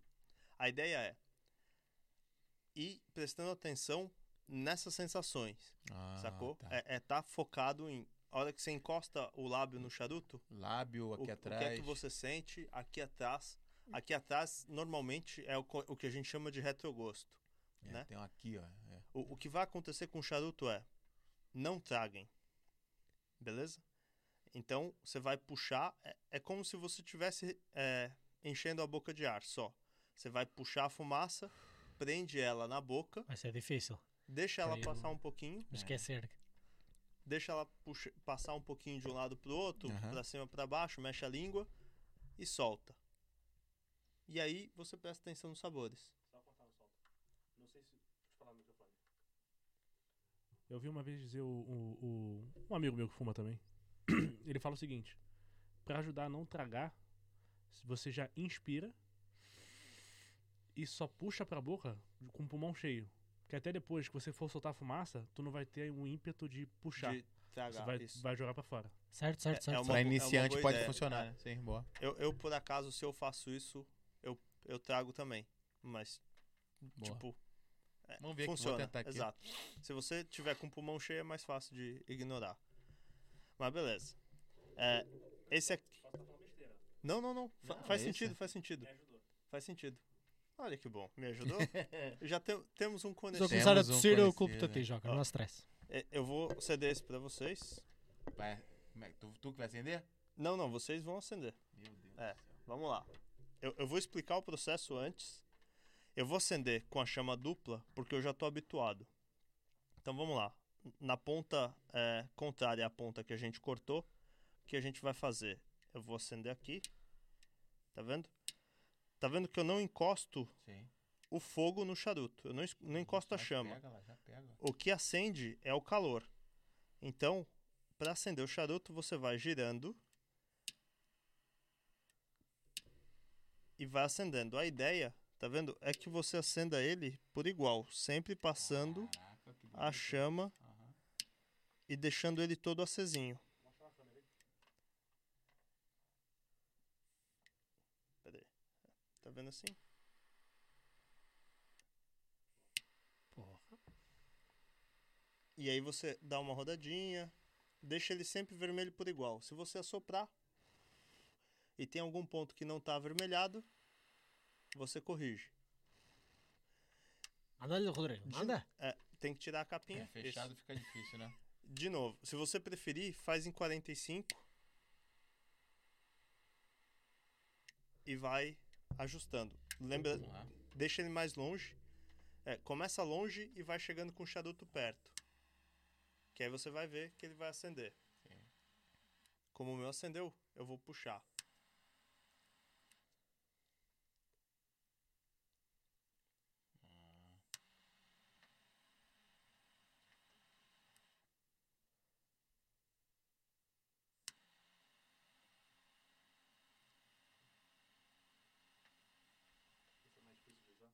Arte, hã? Acerta aqui mesmo? Sim, vai, vai girando ele devagarzinho. Cara, o processo todo do charuto é um processo que demanda tempo e atenção. Então você vai fazendo. Pode o ser de qualquer jeito. Não né? tem pressa, exatamente. Vai acendendo.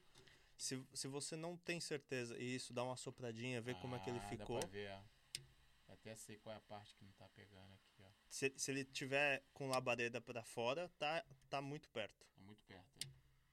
É só isso, é só o calor que acende, não é a chama.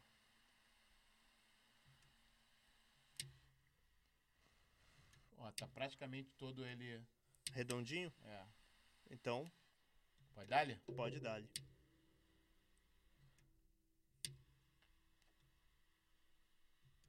No meio ainda está um bocado.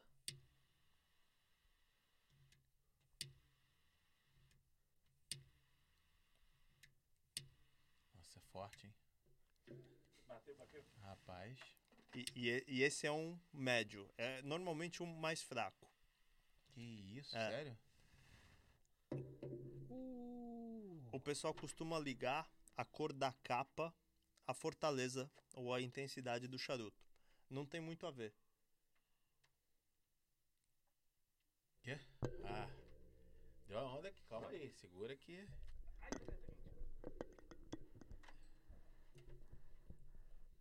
Continua, segue, segue. Então, porra. é, Já fazia, já fazia muitos anos que eu não pegava no charuto. É.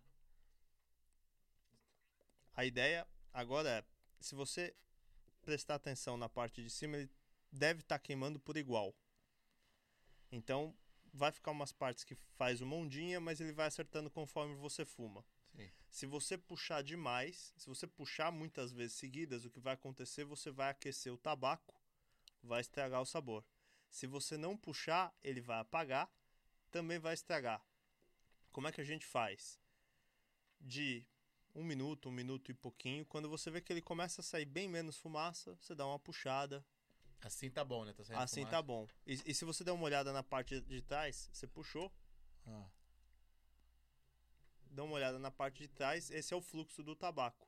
Tá vendo que ele tá saindo aqui Ah, atrás sim, também? Sim, sim, sim.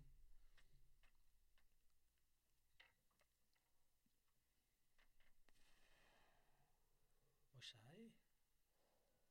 E aí, tá saindo atrás, ó. Intenso, hein? E aí pra saber se combina Ah. o charuto com o rum, você fuma o charuto antes, Aham. solta a fumaça e toma o rum. O que vai acontecer, ou o que é esperado acontecer, aham. a fumaça vai aquecer sua língua e vai dar uma reduzida na sua sensibilidade ao álcool. Você vai sentir alguns sabores diferentes no rum. Hum. Então, você vai conseguir distinguir mais sabores, você pode conseguir distinguir mais sabores e ver se harmoniza ou não com, com o Boa. charuto. Tentar então?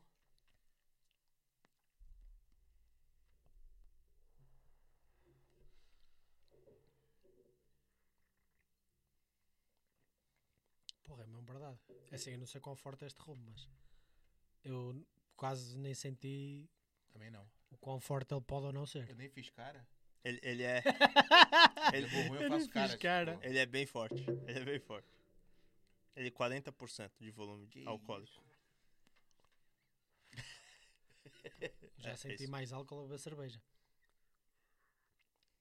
E aí você va- vai sentindo os sabores do rum que equivalem ou não ao charuto. Se a harmonização estiver bem feita, eles vão se, equa- se equalizar e não vai ter um, uma- um grito muito forte nem entre um nem entre outro. Então, o doce do rum tem que harmonizar com o doce Aham. ou com o azedo do charuto e vice-versa.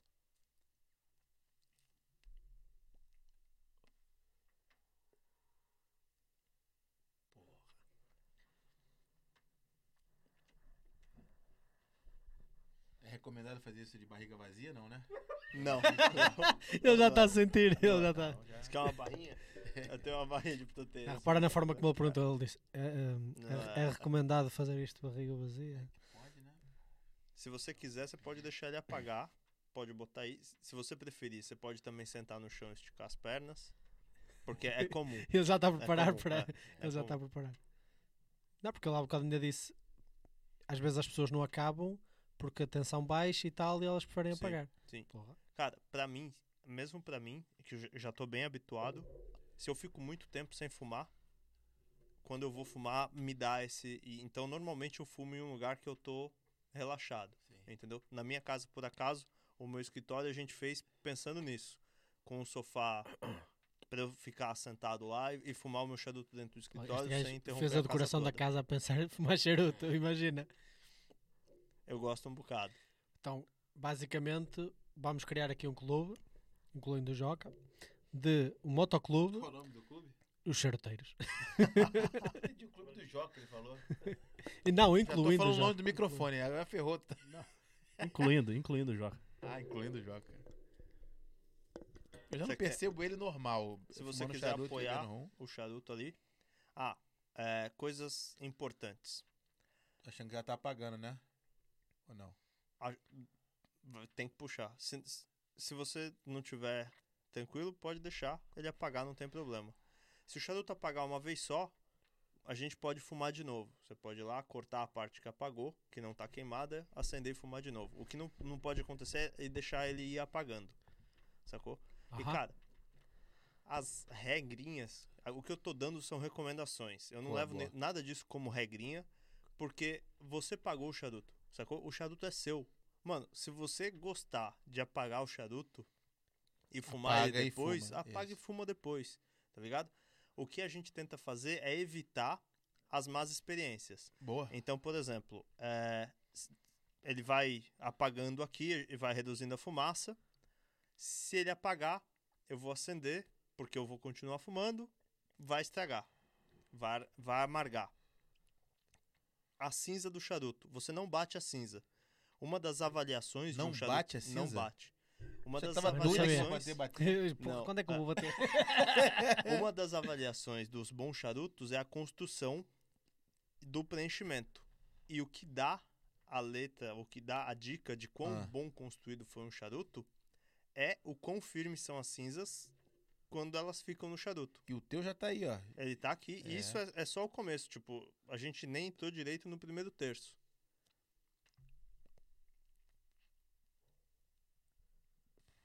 Se você. O que meu você tá vai apagando, Agora o notando. meu tá apagando. se- O que você vai notando é o Tá seguinte tá nesse terço, a fumaça ela não pode ficar quente. Você puxa, você sente que ela tá morna para fria. isso. Aham, Tá ela tá bastante fria até. Então tá numa temperatura certa. Aham. Se você estiver puxando muito, ela fica quente. A primeira noção que a gente tem é a boca, tanto o lábio, a parte interna do lábio, quanto a língua fica extremamente picante. Tem charuto que é característico a picância, pro Romeu e Julieta não é. Ah, tá. Então, se você sentiu tá picante, tá muito quente a fumaça, pode Tá pôr de puxando, lado. isso. Exatamente. Tá puxando demais. Porra, brutal. E o. E aqui, por exemplo, apagou aqui. ó. Já, já tô puxando já, não tá. Não tá vendo? É. Aí o que, que você faz? Você pode acender com do jeito que ele tá. Daquele mesmo jeitinho? Exatamente, a mesma coisa. Deixa eu você pegar vai, esse outro agora aí. Deixa eu vai lá. aproveitar Isso. um monte de. Fica gelado assim. tic. Isso, você aperta na lateral. Sim mesmo? Isso. E aí é, é o mesmo processo. Ah, tô vendo aqui. Você já. vai acendendo do meio pra fora.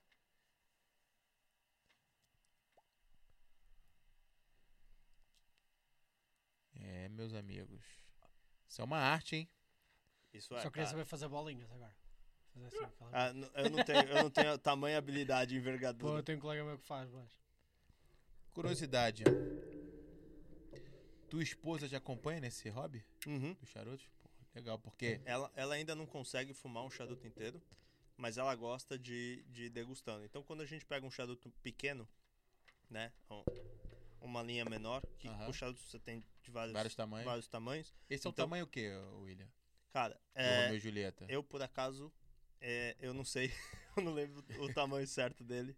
Mas ele é o quê? Um... Não, assim, para os padrões. É grande, normal? Não, ele é um, é um charuto médio com uma Médio. bitola normal. É, se não me Tem engano. maior que esse aqui, então. Sim, se não me engano, Ah. ele tem um ringue de 38 a 42. Aham. É um, é um ringue pequeno, é, é um ringue ok. E o tamanho de fumada também é ok, é 45 minutos, uma hora. Que isso, É. maluco. E- esse é o tempo normalmente que você fica para um charuto. Normal, é, por exemplo, tem os Nós vamos ter que acabar o episódio antes. que vamos ficar aqui a curtir. Não, depois, depois vai e ser vamos só ficar aqui a curtir o charuto depois. legal.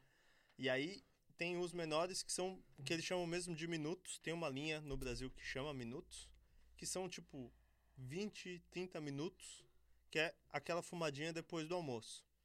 Sacou? Você almoça, Pum. fuma um charutinho e fica tranquilo pro resto da tarde.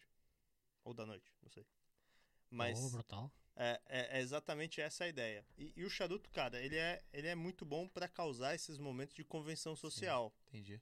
Entendeu? Você tá num grupo de amigos, tem várias, re- várias recomendaçõezinhas que você vai fazendo. Você ia falar regras, né? É, então, então Recomendações. É, que eu sigo, é, eu, eu sou, pô, chatão.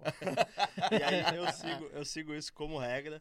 Então, por exemplo, se eu vou sair, por exemplo, eu vou almoçar com algum amigo, eu levo um charuto pra mim e pra ele. Eu aviso que eu vou levar charutos hoje, hoje eu já aviso, porque tem muita gente que fala, ah, não gosto de fumar e tal, beleza. É, eu aviso e levo um pra mim e pra ele, os dois iguais.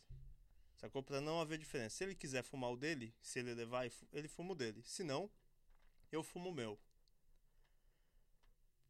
E é, a gente tenta equalizar assim. Outra coisa que a gente costuma fazer, gente- eu não fiz aqui de propósito, é antes de fumar, se você tá num grupo de amigos e cada um levou o seu, você tira esse adesivinho que a gente chama de anilha. Pra não ter comparações.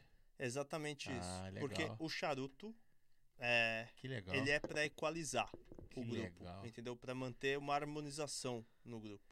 Então ninguém tá ali para mostrar que ah, eu tô fumando um charuto de 7 mil euros e você tá fumando um de 12.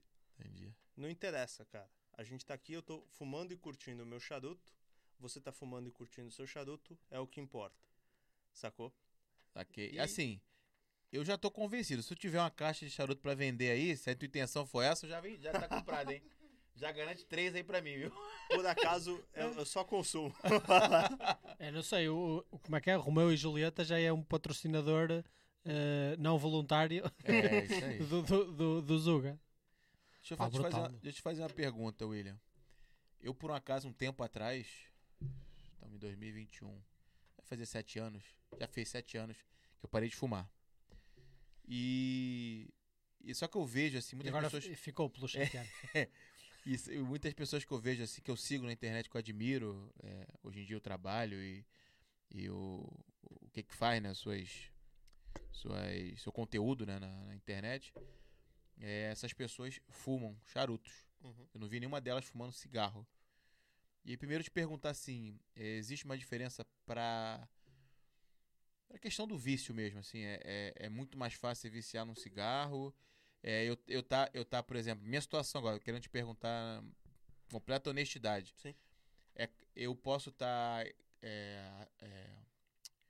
apertando algum gatilho aqui para voltar a fumar, porque não Cara, me parece, sim. do jeito que eu tô fazendo aqui o, o charuto. E eu vi as pessoas, eu só aceitei fumar, foi de surpresa. Uhum. Eu, tipo, eu não sabia, e é verdade mesmo, eu não sabia, não sei se você sabia. Eu pra eu malta, sabia. né? Eu sabia. Eu não sabia. Era mesmo Sabia para te surpreender É? aí. Eu não sabia. Mas assim, eu só aceitei porque se fosse um cigarro aqui pra você me oferecer, um cigarro diferente e tal, eu não aceitaria. Uhum. Mas o charuto, eu sempre tive essa curiosidade. Cara, é, é bem difícil você. Assim, o, o cigarro tem a questão psicológica, né? Então, é bem difícil você ter uma recaída com o charuto. E normalmente, eu, por exemplo, eu fumo charuto e não fumo cigarro. Aham, São duas coisas distintas. entendi. A primeira é, o charuto você não traga e você não tem adição nenhuma de química. É isso que eu ia te sacou? perguntar da É- é- química. É, é Aham. folha. é- Pois é um é, tabaco Existe puro. processo químico da folha, claro, Sim. dela, dela é, fermentar e, e dela ser tratada e armazenada para isso, mas é um processo natural. Não tem químico nenhum adicionado aqui, diferente do cigarro que tem uma porrada. Você não traga, assim, Isto, isto faz mal. Isto, isto está-me a fazer bastante confusão, para ser sincero. Eu, eu, eu fu- fumei socialmente durante um tempo, não era assim. Não posso dizer que fumava muito, Acedo. mas, por exemplo, quando eu pego numa cerveja num grupo de amigos que está a fumar, A vontade Dá-me logo o trigger. memória afetiva. logo, imediatamente. Ou seja, eu posso considerar isso um vício. Ah, mas estava a fazer confusão porque eu sempre travei e, e é completamente diferente, é uma experiência diferente. É uma experiência na boca mesmo, de sabores na Uhum. boca. E então com o rum, eu já, já vi o rum todo, É isso, e com o rum fica, fica, fica engraçado. Eu nunca tinha, por acaso, experienciado esta sensação de quando estás a fumar o charuto, ele atenua depois o, o álcool e aquele sabor amargo e forte da bebida alcoólica que estás a beber. Exatamente. É, com- é- por acaso é, é Quase bastante que dá uma maciada na língua, né? Ele fala Sim, assim, ó. é pronto. exatamente. Tipo, tira tudo aquilo, parece que tira tudo aquilo que é mau no rum tu E deixa só o que é bom. peso. É isso. ele- É engraçado, di- pá, porra. E tu disse que esse rum era temperado? É, ele, ele é uma edição especial temperada. Caramba. Então ele tem. É, Olha o nome dele ali, Havana Clube. é, exatamente. É, é assim, eu mal posso esperar por, É, por aplicar estes, estes conhecimentos todos com um colega meu que adora, eh, este, eh, que adora charutos e tudo. Aham. Eu de certeza que ele vai adorar eh, assistir este podcast. Por isso, Rafa, prepara-te, porque vamos definitivamente fazer isto outra vez juntos. Que legal. Eu deixei apagar de novo aqui, hein? No- é, ele, ele pode começar a amargar, não tem problema. O, o que você pode fazer Ah, é raspa a cinza com delicadeza no, no cinzeiro. Ver. Raspar com... É, tipo, você apoia ela na ponta do cinzeiro e puxa ele. Como, como é que é? Vamos lá. Assim, ó. Você apoiou aqui Ah. e só faz assim. Ela vai cair. Pronto. Opa. Agora você acende Hum, ele de boa. novo. Vambora. Acende bem do meio. Tá. Eu, na verdade, é o seguinte. Eu gostei muito desse isqueiro. eu tô deixando apagar de propósito pra poder usar o Só pra poder usar. Isso é Foi. muito bom. Nunca tinha visto um isqueiro desse género. Mas é o gás que o faz ser assim diferente, não é? É, é o gás que faz com que ele seja azul, né? A construção é que faz com que ele tenha as duas chamas. E ele vem assim com mais pressão Sim, também. Ele parece sim. quase um. Não, não é uma saída descontraída do gás. Não.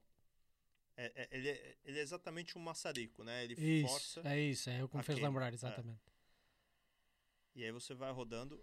O Brutal. processo, ó, a ideia é a mesma. Você vai queimar ele por igual. Aí ele já começa. É, exatamente. Sai a ele já começa a sair, você puxa.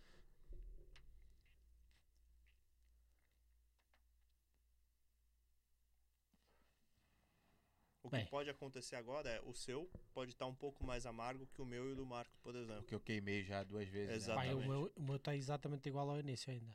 Está bastante suave ainda. Já tá quase chegando aí no final do terço, né? O dele, né? Sim, já tá entrando no segundo terço. O tu já foi, já, né? Já, já entrei. Eu às vezes ainda travo sem querer e é muito forte.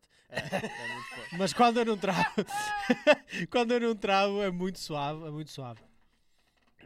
Pá, isto parece-me uma boa nota para nós terminarmos o episódio É e isso. aproveitarmos aqui o resto dos charutos juntos. Porque, pá, porra, tu ensinaste-nos aqui muita coisa mesmo. Muita Obrigado. coisa mesmo. Obrigadão. Tenho a certeza que muita malta que vai ser apaixonada por charutos vai começar a ser um novo subscritor aqui do, do, do Zuga e sempre que tivermos eh, oportunidade vamos te convidar outra vez, pá. Porque se é para acabar assim os Fique- episódios, Fiquem à vontade. olha, pá, obrigadão por teres vindo. Foi um prazer. Rodrigo, queres deixar alguma última mensagem? Eu só quero agradecer o William aí, primeiro pela surpresa. Eu, pelo visto, só eu, só, só eu não sabia, né? Mas, assim, é, de passar, assim, né, o, o- toda a história dele, né, tanto da vinda dele pra cá, é, a história com as motos e tudo mais, é bom saber e é bom a gente trocar essas experiências porque eu tenho vontade também de, de dar esse rolê aí pelo, por Portugal, pela Espanha e tal. São os lugares que eu, vocês foram falando que eu não conhecia, eu já fiquei aqui na cabeça pra poder ir, cara. É sempre bom trocar essa ideia, porque a vida tá aí, né, cara? A gente tem que curtir, né? E Exatamente. assim, pô, É, charutinho, um e rum. curtir com estilo, né? É, é que tá- não tá mal não, hein? Tá mal, não. É, não tá Não stress, pá, Rodrigo. Tu vens connosco no carro de suporte, nós vamos nas motas, tu vais no carro de suporte É atrás. é isso. Eu vou, na- E eu vou vês no carro, eu vou no carro, eu vou no carro. Willem, pá, obrigadão por teres vindo cá. Foi um prazer. É um do prazer. caraças mesmo. Malta, um grande abraço. Fiquem atentos para o próximo episódio do Zuga. Vamos ter mais diversão e provavelmente mais charutos e mais álcool aqui. Vocês já estão a ver a, a- a- tendência que isto está a tomar. Pá, obrigado por assistirem a mais um episódio e fiquem atentos para mais outras pessoas incríveis como o William que vamos trazer aqui e mais temas brutais que vamos discutir. É isso, Instagram, Zuga Podcast. Sempre tá saindo um corte novo lá, né? No, no GTV. E o canal do YouTube também, pode subscrever. E quem quiser também patrocinar o Zuga, entre em contato com a gente através do zugapodcast.gmail.com. E é isso. Valeu, rapaziada. Tchau aí, malta. Um grande abraço. Até a próxima. E o, o produtor vai deixar rolar. O produtor, o produtor tá, o produtor tá fumando bem ali, o filho da mãe lá. Tá certinho, maluco. Porra. Porra, meu irmão, nice, gostei, adorei a É surpresa, nóis. cara. Valeu, mano. Com certeza a gente vai trocar mais ideia, tem que trocar mais ideia. Fica à vontade. Eu adoro falar sobre isso aqui, cara. Cara, gente- eu acho que na próxima a gente pode falar sobre isso daqui, fazer isso daqui, essa convenção, e falar sobre filosofia, aí esse, esse cara é psicólogo, aí vai embora. Eu, Aí, mano, aí eu é sou. viagem, eu aí é sou. viagem. Eu sou. obcecado por filosofia. Sou mesmo. Juro-te. Eu gosto pra caralho. Juro-te. Eu- Eu, eu, eu, não- Ei. eu,